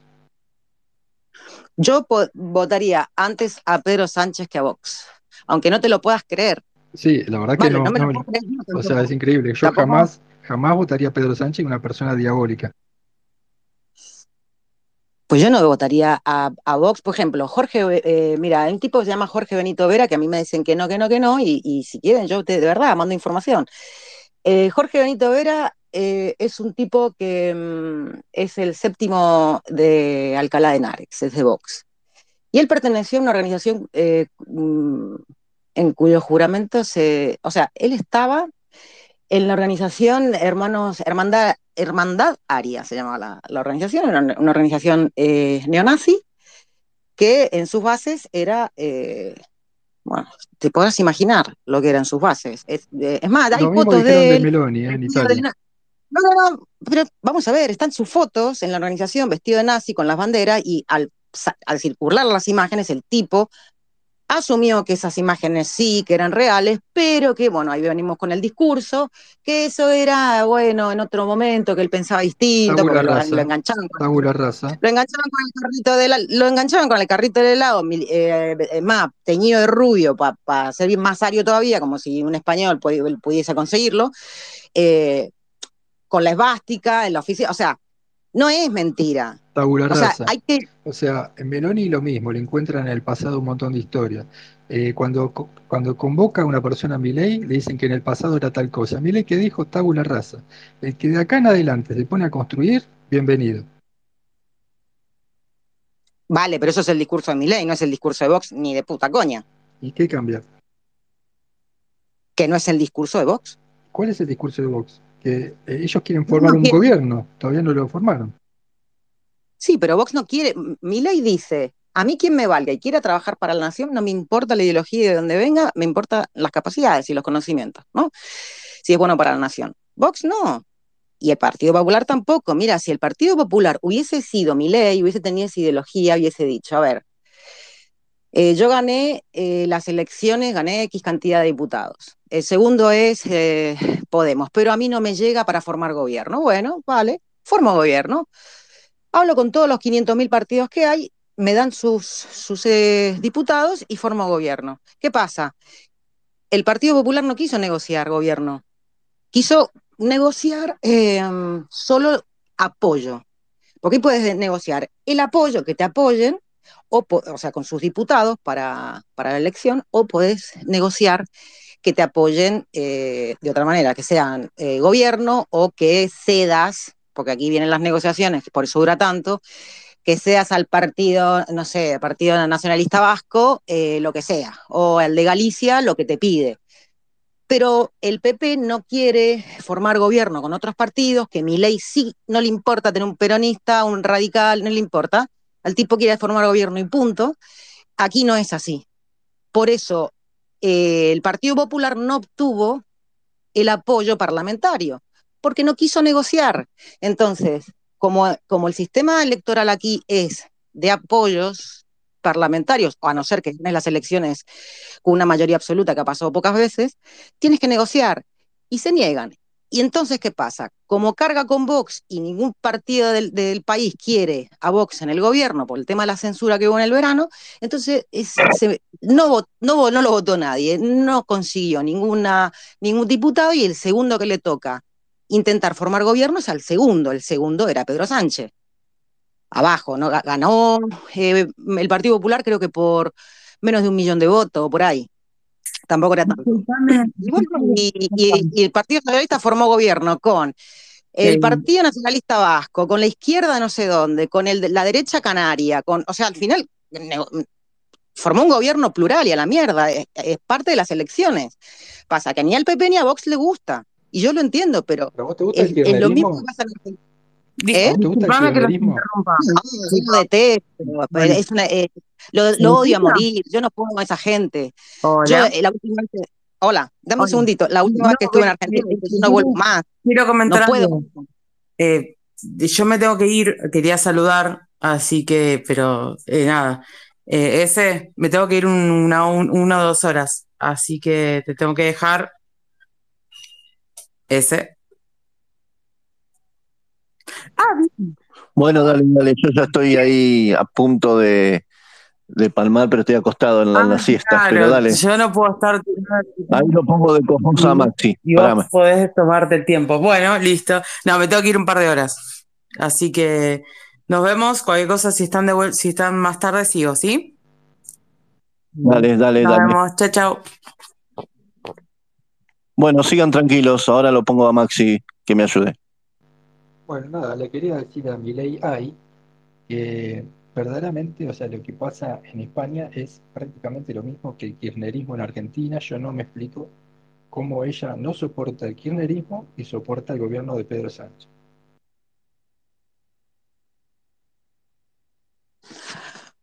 Porque no es lo mismo, aunque no lo quieras. Es la misma ideología, es la misma ideología.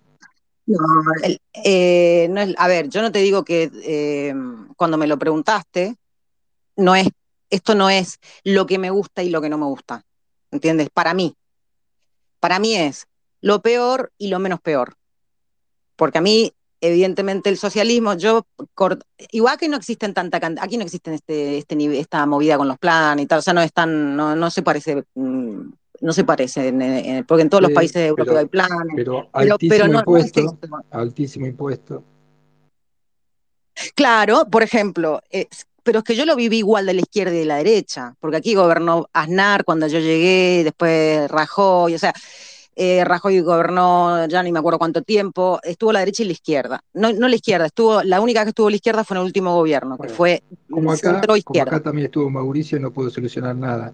Esperemos que en España llegue un Milei y ponga las cosas en orden, ¿no? En toda Europa. No, pero aquí gobernó la derecha que la izquierda, que la izquierda y que el centro. Pero yo lo que te digo es, cuando gobernaba Rajoy, también existía, es más, los impuestos eran más altos. Puso el impuesto al sol. Yo no sé en qué país podés poner el impuesto al sol. Le puso un impuesto al sol. En cualquier país para, las, placas solares. Entonces, la derecha aquí no está relacionada con una baja de impuestos, no te confundas. Eso es, existió un partido que se disolvió, que duró seis años, que fue un intento eh, que se llamaba eh, Ciudadanos, que ellos decían ser liberales. Eh, Ciudadanos se disolvió porque lo absorbió la derecha. En las últimas elecciones ya directamente desapareció, que fue un toquecito de más o menos algo que tenía pinta de aparecer, que iba mucho en contra de la derecha por el tema de los impuestos, porque la derecha te pega unas hostias tremendas con los impuestos. Y la izquierda también, o sea, no se varía. Lo que, lo que pasa es que este partido, que era Ciudadano, tenía unos candidatos que no eran mi ley, era, o sea, no, no, no, no, no, no, prendía, no, ¿sabes? Cuando la gente dice, bueno, y esto... Sí, como acá en Argentina, o sea, hasta que no llegó mi ley no pasaba nada. Te tiene que llegar una figura muy rompedora, por eso aquí están muy atentos eh, con el tema de mi ley, pero muy, muy, muy rompedora, que la gente atienda a lo que dice. Y además lo que, lo que hablaba Ciudadanos era más, no tenía mucho que ver con la parte económica, sino con pelotudes que a la gente no le interesaba en ese momento, porque, ¿sabes? Cuando no, no detectan mucho el pulso social y como que van para otro camino. Existió, funcionó más o menos, pero luego se fue cada vez desinflando más. Entonces tenés una derecha que te habla de bajo impuestos, pero cuando asume el poder te lo sube, que fue en el caso de Rajoy, él hizo campaña de, baja de impuestos, baja de impuestos, no vea cómo lo votó todo, Dios, y cuando subió al poder, eh, lo subió, y dijo, y bueno, los tengo que subir, y lo suyo, y la gente se recontra cagó, por después, después eso después se terminó sacando de, del Congreso por una moción de censura. Eh, pero no, es, No es la derecha argentina, no es liberalismo. cada gobierno socialista te deja un panorama que no te permite tener un país normal en el cual vos podés bajar de una los impuestos. O sea, te deja un país destruido de manera que no te quede otra opción que votar maquinita impresora de billetes. Sí, pero mi ley lo que está haciendo, no sé, no sé si es tan así. No hay, no hay país más destruido que el nuestro y, y él te, llevó a, entender que es posible. Eh, y estamos hablando de un país que es europeo, con el Banco Europeo, con, con la Comunidad Europea, con un respaldo de la hostia y con estabilidad, como para que me digas, ahora que tomo el gobierno, uh, tengo que subir los impuestos todos, todos, todos los putos impuestos que te puedas imaginar los subió y le pasó factura. Entonces, la idea que tiene la gente de la derecha es como si fuese mi ley, no tiene nada que ver, nada que ver, nada que ver, es, otra cosa. Entonces, para mí es malo y peor, ¿entiendes? Y el peor no me gusta. Y para mí ahora mismo, yo valoro mucho, por eso detesto el kirchnerismo. A mí si algo que me, supera en cantidades es la corrupción, a mí es, me afecta hasta nivel físico, no lo soporto. Y aquí me pasa lo mismo al revés la corrupción de la derecha no puedo, no puedo. Es, tan millonaria, tienen maridos narcos, tienen.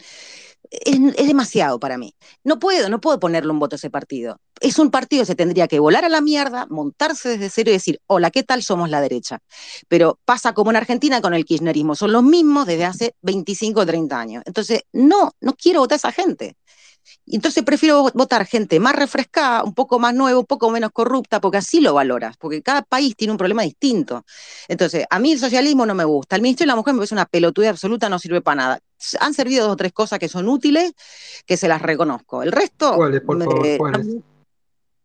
El teléfono de asistencia sin registro en la, en la factura, el de denuncia, el 016. Acá existe en Argentina. Aquí no existía, bueno, aquí no existía, lo pusieron sin registro, sin detección en la factura, y sí que sirvió bastante porque está bien asistido y eso está bien. Pero eso no, para eso no hace falta tener un ministerio. Está por decir, pero para eso yo no necesito un ministerio pagar un huevo de gente y aparte una cantidad de, dinero para pelotudeces absolutas para que me pongan un, un puestito morado, una, o sea, no tiene sentido. Entonces, evidentemente yo te hablo de lo malo y lo peor. Para mí hay cosas que no tendrían ni que existir, como el Ministerio de la Mujer, porque para eso está la justicia, para eso está un, gobierno que si, si, quiere legislar para toda la gente lo va, lo va, a hacer. Aquí no le falta derecho a ninguna ni a ninguno. Ah, porque nosotras no, mira, guapa, tener el mismo derecho que cualquiera. Entonces, el, el sobrederecho sobre las cosas, no. Entonces yo sí, evidentemente, ese ministerio lo quitaba a tomar por culo. Bueno, esa gente que a vos te parece más normal que, que vos, le prohibió la palabra a Vox en el Parlamento de España. O sea, gente normal, los más normales que vos llamás, le prohíbe hablar. ¿En el Congreso de Diputados dice? ¿Cómo? En el Congreso de los Diputados dice. Sí, sí, sí. Por ejemplo, eh, Vox está diciendo, un negro africano inmigrante ilegal o una banda de cuatro o cinco negros africanos inmigrantes ilegales violaron a una chica española, por ejemplo. Bueno, lo hicieron sacar hasta del registro de, eh, que toma nota de lo que se habla en diputados. Le prohibieron decir eso porque era discriminación y lo hicieron hasta borrar del registro. ¿A vos te parece normal eso? ¿Eso es un partido normal o parece más bien nazi?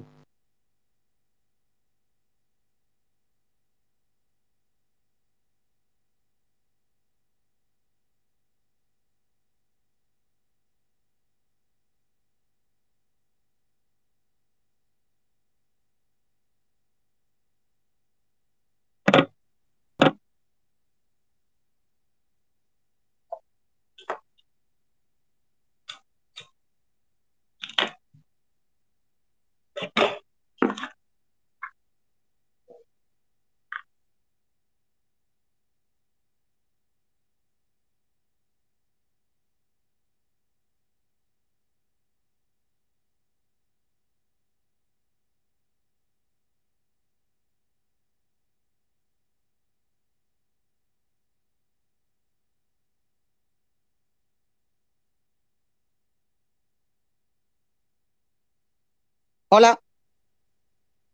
Hola. te me cortó. ¿Me escuchaste a mí? Mm, te escuché un trocito nada más.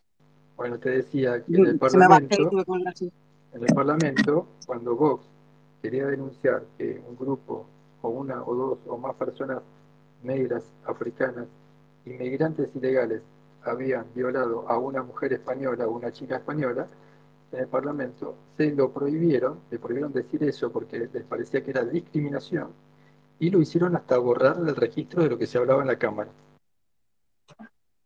Y la pregunta mía es si es, eso a vos te parece de un partido normal, más de lo normalito, o, más bien tiene un tinte nazi. No, no me parece bien para nada, obviamente. Por eso, el partido nazi es el de Pedro Sánchez. Me parece que te estás equivocando en, tu apreciación. No, no me estoy equivocando. No me estoy equivocando. Te digo que a mí no me gusta ninguno de los dos. Si me das a elegir, no voto a Vox, jamás. Más, podría votar al Partido Popular, pero a Vox, y que está corrupto a morir, pero a Vox no voto. Aparte, también sus integrantes están todos judicializados, tampoco es que sean gran maravilla. Eh, Abascal no ha hecho una mierda en su vida, no ha trabajado de nada, ha vivido de, partidos políticos. O sea, mira, eh, ahí hay más para rascar de lo que crees. ¿eh? Bueno, tratemos, yo propongo cambiar de tema porque el tema España ya parece que no da para más. Sí. Hablemos de las vacunas. No, mentira.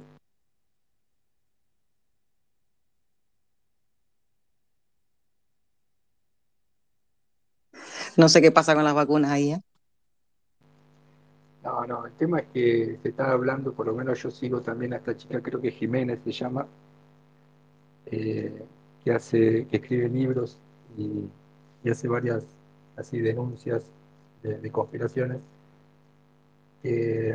está hablando de que parece que se está planeando una nueva pandemia y bueno, eh, espero que obviamente que mi ley no responda acá en Argentina. Yo te digo, la chica, ¿cómo se llama?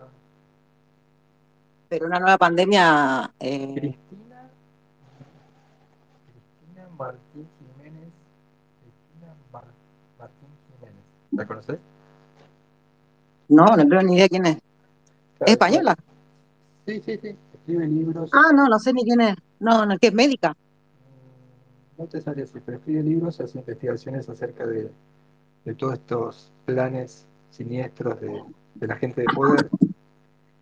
Y bueno, que. Espero que la busco, a ver si le conozco la cara. ¿Cristina cuánto? Cristina Martín y creo que Jiménez también.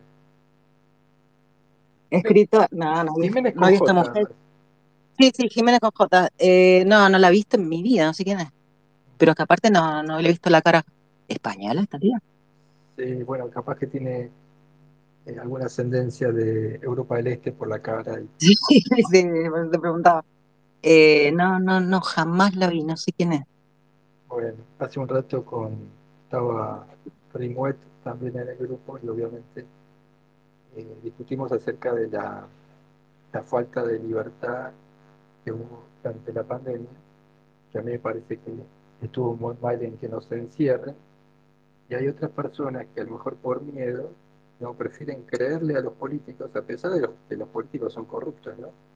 Pero prefieren creerle a los políticos y aceptar que hay que estar encerrados en sus casas, muriéndose de hambre sin poder, sin poder salir a trabajar.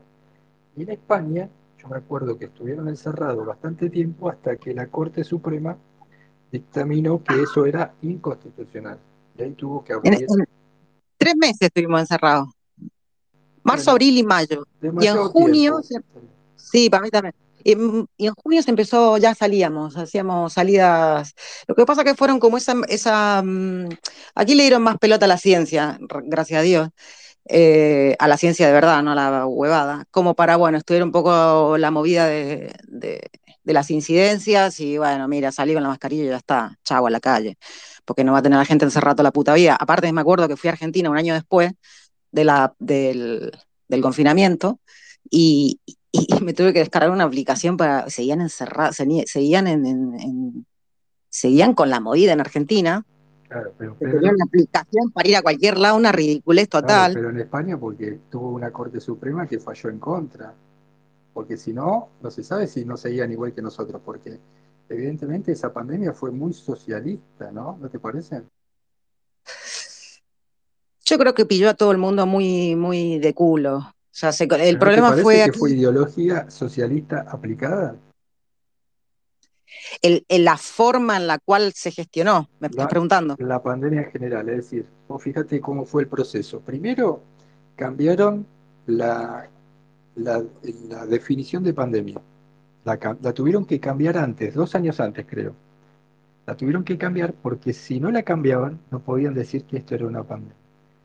Después eh, cambiaron en algunos países las leyes de vacunación obligatoria y esas cosas. Después estuvo por allá por octubre del 2019 el evento 201 organizado por Bill Gates y toda esa gente eh, que, que sabe todo, sabe de ciencia, tecnología, de, sobre todo de medicina, ¿no? Como Bill Gates, y organizan cómo manejar el mundo con una pandemia. Y dos meses después empieza la pandemia. Y cuando llega en Argentina, las primeras noticias de Japón y todo eso, de Japón, perdón, de China, De, de eh, Italia, son lo, el mi- son lo quilombo mismo. grande. Entonces, cuando empiezan a llegar las primeras noticias, ¿de qué hablaba nuestro presidente? Del conejo Bugs Bunny. O sea, está bien. O sea, ¿Es después, eso? No, esto no sabía. ¿cómo? Eso no lo sabía, Claro, el tipo arranca el gobierno en enero hablando pestes del conejo Bunny, ¿no? Después eh, empiezan a decir que claro, que en verdad el virus no es tan grave, es como una, una gripe, pero más leve, ¿sí? Pero fíjate que después hacen un encierro brutal. Entonces, ellos necesitaban tener el argumento de aeropuerto libre para tener por lo menos un caso de Europa que llegue en Argentina contagiado y ahí empezar con, a darle con todo. Vos fíjate cómo está planeado, ¿no? Y después todavía el vacunatorio ¿para qué sirvió? La gente dudaba de la vacuna y al vacunarse ellos en forma casi ilegal, hizo que la gente reaccionara y pidiera ser ella vacunada antes que el político. Vos fíjate cómo la psicología inversa que funciona en un niño de 5 años funcionó para toda la población, sobre todo en las personas miedosas, ¿no? Porque los que no tuvimos miedo, estuvimos siempre en contra del encierro, de la vacunación forzada y sobre todo en contra de que te mientan 24 horas los 365 días del año en todos los canales de televisión, prohibiendo hablar a los médicos, prohibiendo, porque nadie podía Ah, ser libre. En, en Aquí YouTube, solo hablaban los médicos, en You- no, no, los médicos que hablaban a favor de la pandemia podían hablar nada más. No, no, no, no, no están aquí, no están los, En Facebook, los Facebook médicos, trabajó como la policía. Facebook fue la policía.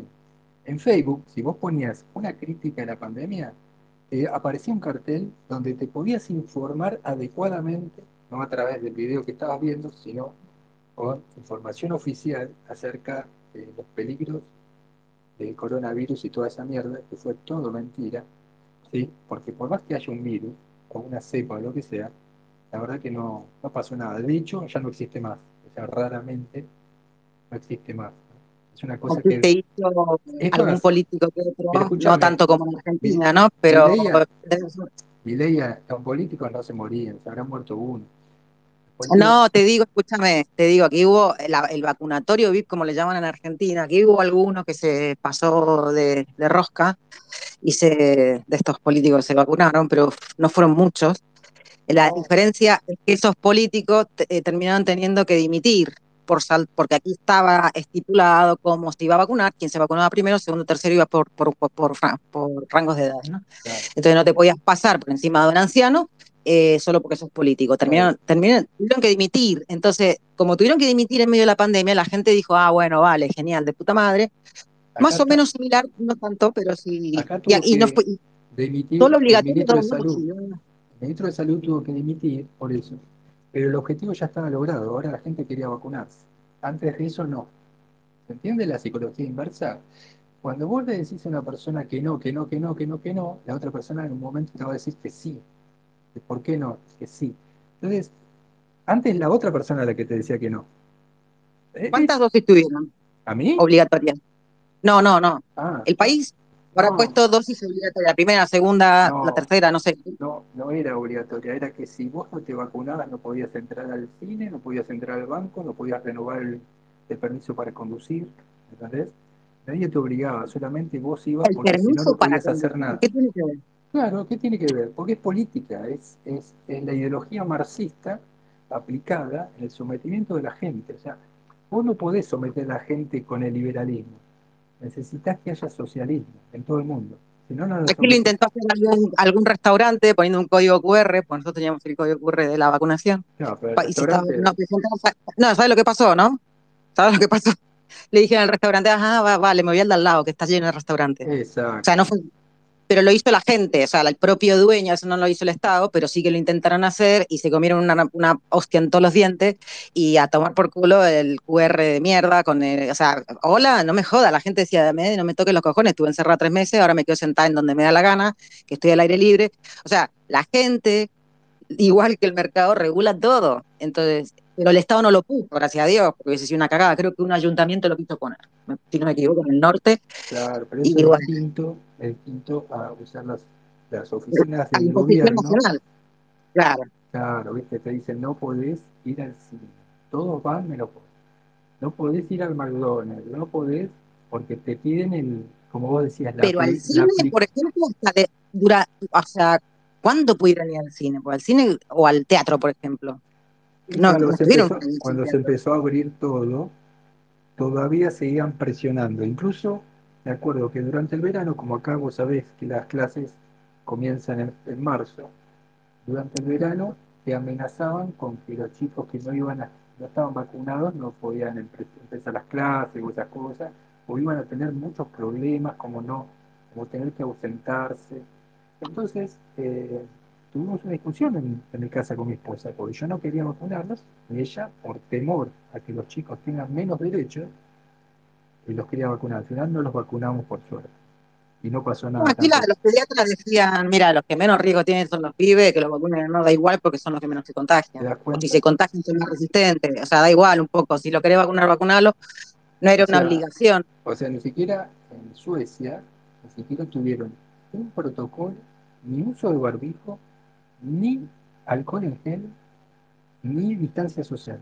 Y fueron a la clase todo el tiempo desde el primero hasta el último, no perdí un día de clase. ¿sabes lo que te digo? Escúchame, hay cosas como que, no le afectan a nadie, que si, la sanidad te dice, mira, eh, así como con la gripe, cuando hay eh, epidemia de gripe y te subís al tren y estás manoseando todos los palos y ya está todo contaminado, así como lo que sea, que tú te puedas descontaminar una mano, me parece lógico, ¿no? Pero, pero todo lo que sea obligatorio, o sea, información sanitaria está bien, otra cosa es la obligación de hacerlo en todas partes. Mira, loco, cuando hay virus, eh, la mano desinfectada es lo lógico. Con dos dedos de frente, eso le entra a cualquiera.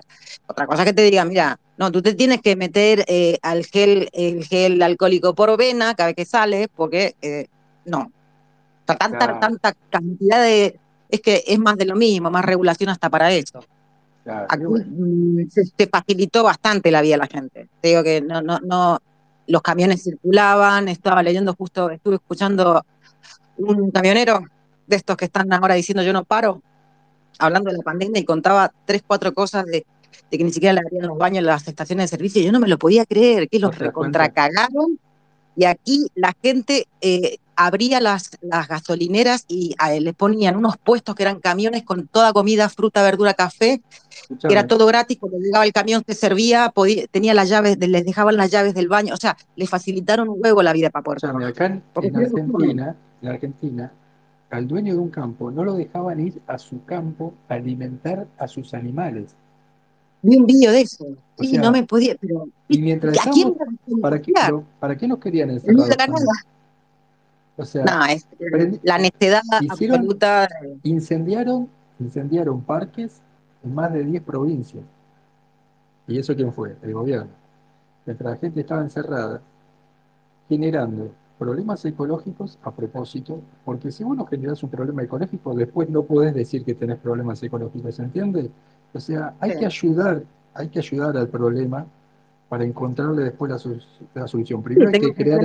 parte, de la, parte de la política, te genera un problema y que te enteres. Y, yo después te doy la solución. Perdón, perdón, y hasta quería avanzar, grabó hoy sobre la propiedad privada y también se hablaba de que si esto se persistía, la pandemia, iban a declarar la ley de odio. Pero espérate, avanzar sobre la libertad, perdón, avanzar sobre la propiedad privada, exactamente de qué manera. Y querían tomar campos, e intentaron tomar campos en el sur. Situaciones que, que estaban lideradas por Grabois, que hoy dicen que es eh, un, personaje que puede, eh, qué sé yo, de algún modo se puede sentar a hablar. Yo no veo manera de que alguien, digamos, se pueda sentar a hablar con alguien que atenta con, o quiso atentar contra la propiedad privada, ¿no? Es un mamarracho ese tipo. Claro, ¿no? Y sumamente peligroso, ¿no? ¿Pilar? Sumamente, sí, Pilar. Sumamente ¿Es pandemia lo que me estás contando? Sí, eso pasó en pandemia.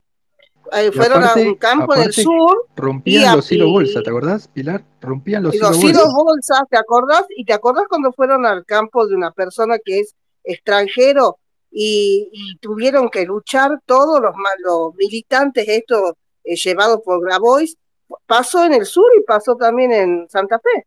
Quisieron tomar campos. Eh, e impresionante, o sea, yo para mí, con el Grabois es un mensaje re peligroso. Con el aval del gobierno.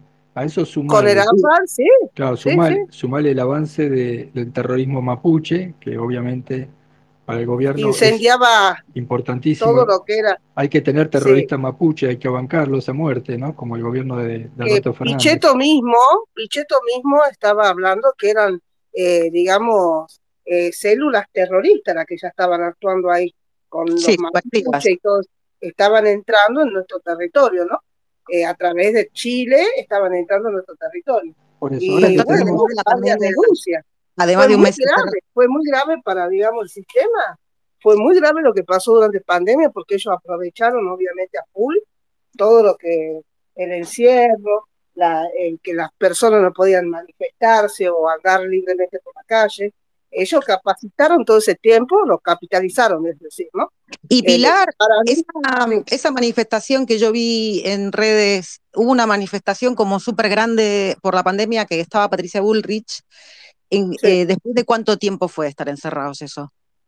Y mira, yo creo que ya fue casi a un año más o menos de pandemia, porque ya, digamos, eh, el, país estaba parado y la gente no podía trabajar y no había nadie que, o sea, hay gente que, por ejemplo, no los que no eran estatales, eh, gente que se valía del, del día a día, no podía trabajar y esa gente no podía comer, se tenía que reinventar, hacer delivery, hacer de todo para poder sobrevivir, ¿no? Pilar, vos te cuento, te cuento una anécdota. Eh, por ahí por, por abril, donde empezaba todo el tema de la cuarentena y todo eso, eh, la gente, bueno, salía a hacer las compras y todo eso, ¿no? Y hablando una ama de casa con algún policía que estaba dando vuelta por la calle, le dice, bueno, pero esto es hasta fin de mes nada más, ¿no? Le dice la mujer al policía. Y el policía dice, no, señora, esto hasta septiembre no se corta. ¿Y cuándo se cortó? Se empezó a cortar en septiembre, vos fijate. En abril los policías ya lo sabían. Claro. Sí, las fuerzas de seguridad ya manejaban un protocolo y aparte ya tenían indicaciones cómo iba a ser, cómo iba a seguir todo esto, ¿no? Te cuento otra. en las iglesias, a beneficio ¿cuál era el beneficio de todo, de toda esta movida? Porque es que yo no puedo. Que la gente no podía ir a protestar del, del desgobierno que teníamos. Eh, era un desgobierno, porque ellos ponían las reglas que ellos mismos rompían. No, pero aparte hay un tema, vos fíjate, Mileya, eh, si vos empobreces al país, ¿no? Tenés más dependencia del gobierno, o sea, tenés si va cerrando la ecuación socialista. Si vos querés irte al comunismo, necesitas. Vale, vale, sí te entiendo. Necesitas. ahora lo entiendo. Y ahí empieza a surgir la idea de ingreso básico universal, que es el sueldo comunista. Y, y después. ¿Eso qué es? ¿Qué es? Ingreso básico universal es un sueldo por no hacer nada. Es un, es un sueldo comunista. Claro. Pero eso que aparte vos viste que en pandemia hubo una restricción de las libertades que nunca vista, ¿no? Que se, se asemejaba mucho a un estado de sitio acá, porque bueno, te, todo, si salías a la calle y, y no estabas autorizado, te, te detenían. Y hubo detenciones que, bueno, obviamente todavía están ahí como la que pasó con un chico que iba en bicicleta muchos, muchas, muchas muertes muertes pero muchas muertes raras no muchas muertes. Sin contar el, colapso del sistema sanitario argentino yo tengo marcado ¿No se entiende por ejemplo durante una pandemia que te digan mira cerramos tres meses porque hay que ver qué carajo pasa con esto y la gente que es razonable puede entender eh, vale, nadie sabe a qué se enfrenta, hay que ver si le busca una solución. Es decir, cuando la medida tiene una lógica, porque esto es nuevo, porque no sabemos qué es tal, y, y por una cuestión de protección lo, te lo puedes tragar, pero tú no te puedes tragar un año, Lo que vos me comentabas que era de Patricia Burrich, eh, ella fue a manifestar el descontento ante las medidas que eran, eran cada vez más privativas de la libertad del ciudadano, ¿no? Que no podía trabajar, no podía estudiar, no podía hacer nada, ¿no? Entonces, pero eso, eso es manifestar, no es ir como ellos, por ejemplo, el kirchnerismo dice, ella hacía protestas, no, no iba a cortar calle, no fue a golpear, a atentar contra el espacio público. Pilar, no lo digo sí, ya sé, sí, ya sé que no lo decís vos, te estoy diciendo que lo dicen ellos, que es, ah, el, bueno, digamos, pero Mileia, es el argumento en, que usa el, en ningún medio. No pues estaba todo cortado, o sea que En realmente ningún- cortar no Sí. nada. Escuchá, en ningún medio, en ningún medio de comunicación en la tele, se dejó que hablara un médico en contra de la pandemia. ¿Y quién hablaba? Y solamente los que estaban a favor. Qué vivo. Pues, pero médicos medio, también. todo, medio estaban todos, Estaban todos todos cagados, todos cagados, exacto, hasta, hasta Antonio Laje, que uno lo, siempre lo respetó bastante como opositor al peronismo, eh, era de señalar en un móvil, allá veo una persona sin barbijo, hasta Antonio Laje. Uy. Y este eh, Carolei, que habla siempre de tecnología, llegó a decir de que en Italia aún manifestantes neonazis ¿sí? protestaban Ah, en sí. contra de la pandemia. O sea que a los Claro, que protestaban en contra de la pandemia, eran los antivacuna o antipandemia eran calificados por Carolei de neonazis. Sí. Y bueno, Aquí también gente Carolei trabaja para un medio que es manejado por el, por el grupo Vila, que es, digamos, grupo Vila Manzano, que son medios, obviamente, kirchneristas, ¿no? Eh, que es el círculo rojo, digamos, que propulsaba a Massa como presidente. ¿Qué podemos esperar de los periodistas que trabajan para él? Pero Eh, no, sí, se es, hizo, eh, no se hizo nada por la salud. Es decir, por ejemplo, una, doct- una doctora en Estados Unidos tuvo 300 casos de gente en teoría con COVID, a los 300 los curó. A los 300, ¿sí? Salió la... No sé si Acá, se- por ejemplo, en Tucumán, acá en Tucumán, la gente que tenía COVID le hacían un protocolo de tratamiento en el cual, bueno, yo la verdad que aquí fue un poco más satisfactoria de las cosas que yo escuché en todo el país, porque acá le daban el remedio, eh, lo, le daban los antibióticos y le daban un tratamiento con ivermectina. Y eso, ah, digamos, acá, bueno, algunos profesionales de la salud dicen que eso, bueno, lo ayudó a que el virus se atenuara, ¿no? Porque acá, digamos, somos un centro de población muy chico en, en capacidad de kilómetros, pero muy densamente poblado, ¿no? Casi el más Pilar- densamente poblado después de Buenos Aires. Pero escucha, Pilar, si a los Sí. médicos se los degradó a enfermeros, Sí. el médico no tenía que pensar, tenía que obedecer al protocolo del Poder Ejecutivo, tenía que obedecer a un político, porque si no obedecía al protocolo, después podía caerle un juicio por no haber hecho lo que le correspondía, y lo que le correspondía hacer era seguir un protocolo y matar al paciente. Y ahí se lo premiaba con un bonito por muerto de 5 mil pesos. No, ¿en serio? Acá se la que escuché acá se esas cosas, premió. pero me, parecen muy estrambóticas, digamos, porque Sí, cosas que uno Yo puede escuché, llegar a creer, ¿no? sí, en la televisión, en la televisión dijeron Por ejemplo, también escuché, no sé, Milei, vos que estás ahí, eh, escuché una médica la otra vez, una médica española, que comenta todo también todos los desastres que hubo ahí y que hasta se apresaron y se, y se, y se desaparecieron médicos en España que fueron también los que hablaban de que, eh, digamos, denunciaban este tema de la pandemia, ¿no? Yo no sé qué medio miraría, pero yo eh, dentro de lo que miraba, eh, en pandemia se pusieron bastante plurales, increíblemente, ¿no? O sea, porque evidentemente cada medio tiene su línea ideológica y tal.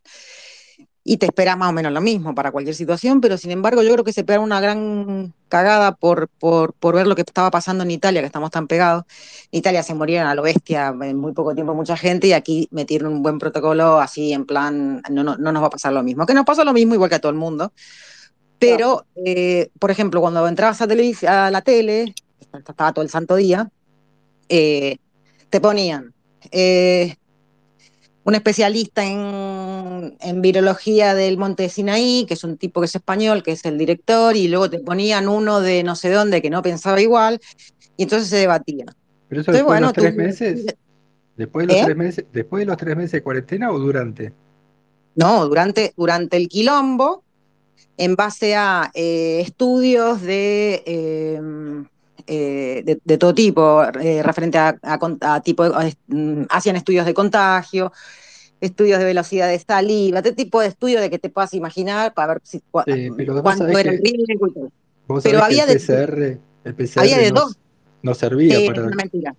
No me hice uno en mi vida, imagínate, nunca, jamás. nunca tuve síntomas, nunca me el, el inventor del PCR dijo que no servía para diagnosticar eso. No, mi primo es médico, me dice lo mismo. es más, mi primo me mandó un vídeo, escúchame esta, me mandó un vídeo con un PCR y me dijo, mira lo que pasa con los PCR. Y abrió el grifo, estaba en el hospital, una gota de agua de, del grifo, esto, de la canilla, eh, le daba positivo. Me dice, esto es una mierda. Le da positivo a todo Dios esta cagada. Entonces, eh, sí, es una estupidez. Yo no me hice nunca uno, sinceramente porque nunca tuve síntomas. Yo creo que soy asintomático. Entonces, volvemos a lo mismo. El tema fue político y no fue de salud. Fue un tema político manejado por la izquierda. En todos los gobiernos de izquierda del mundo se condenó a la gente a encierros, a cuarentenas y a, vacunaciones forzadas. Salvo, pero lo, más, grave de todo fue la vacuna, ¿no? Porque Australia también la vacuna es totalmente un veneno. Claro, y Australia creo que también es de izquierda porque fue tremendo. La cuarentena en Australia fue tremenda también. Y en Canadá también. Ahora, ahora yo no sabía que de la vacuna te podés desintoxicar, entre comillas, ¿no? Esta médica española que escuché yo hace cosa de dos semanas en otro espacio, eh, de, Espartano, eh, la médica explicaba ahí cómo hay que desintoxicarse, utilizando bicarbonato, agua de mar en ayunas este, bueno, dio eh, más allá de la receta, más allá de la receta, Pilar, lo más importante es que no volvamos a caer como sociedad en esa trampa mortal que es confiar en un político corrupto que te dice si vos podés o no podés salir de tu casa. Eso que yo creo que la gente aprendió, ¿sabe qué creo? Que la pandemia fue un gran, un gran detonante para que la gente piense en quién votar. Por eso es que ahora la gente ya no le importa si le cobran más el boleto, no le importa si paga más una gaseosa, si la toma o la deja de tomar. ¿Por qué? Porque ya lo económico pasó a un segundo plano, porque ha visto que todo este sistema, cuando existe una corrupción, la gente se muere por, por falta de insumos en los, en los hospitales, se muere porque los servicios no te dan un buen servicio. Pero, ¿cuánto, este, pero ¿cuánto, Pilar, pero ¿cuántos países cayeron en socialismos como Petro en, Colombia, en Perú, este, este Salame, que no sé cómo se llama, en Chile, el comunista este terrorista de Boric, o sea, eh, en, Brasil, Lula, que es un corrupto también. Entonces. Es un mal de Latinoamérica, ¿no? Es como que no es que le abrió tanto los ojos a la gente, que la gente está dividida, así como hay grieta en la política, hay grieta en la salud. Y, hay gente, hay gente que eh, milita el encierro. Hay gente que milita, milita el control social. Pero es, a ver, es ignorancia, si tú, una cuestión de información. que si no, no hubiese no, podido decía, Gabriel, es lo que te decía, todo, tiene una medida, ¿no? En, en, a nivel de tolerancia de la gente y de comprensión. Perdón. Si a mí me dices, va a estar tres meses encerrado porque vamos a ver qué onda, eh, y veo que se está muriendo gente en todo el planeta, digo, bueno, vale, genial. Ahora, si tú me dices, yo te voy a encerrar tres meses y después te voy a, no, dos más y, y después no, cinco más. Y, no, loco, no, o sea, te, te rompo el país. Entonces, todo tiene como una medida. Hay, o sea, ni nada ni todo. No te sé lo si digo me yo, te lo digo yo. Es que la Mira, gente es muy digo- tolerante. Acá, por ejemplo, en Argentina, la gente fue muy tolerante. Porque Yo no imagínate, Pilar, comparar a no Argentina con una Francia que le han subido unos centavos el boleto, le incendiaron Francia cinco días, una semana.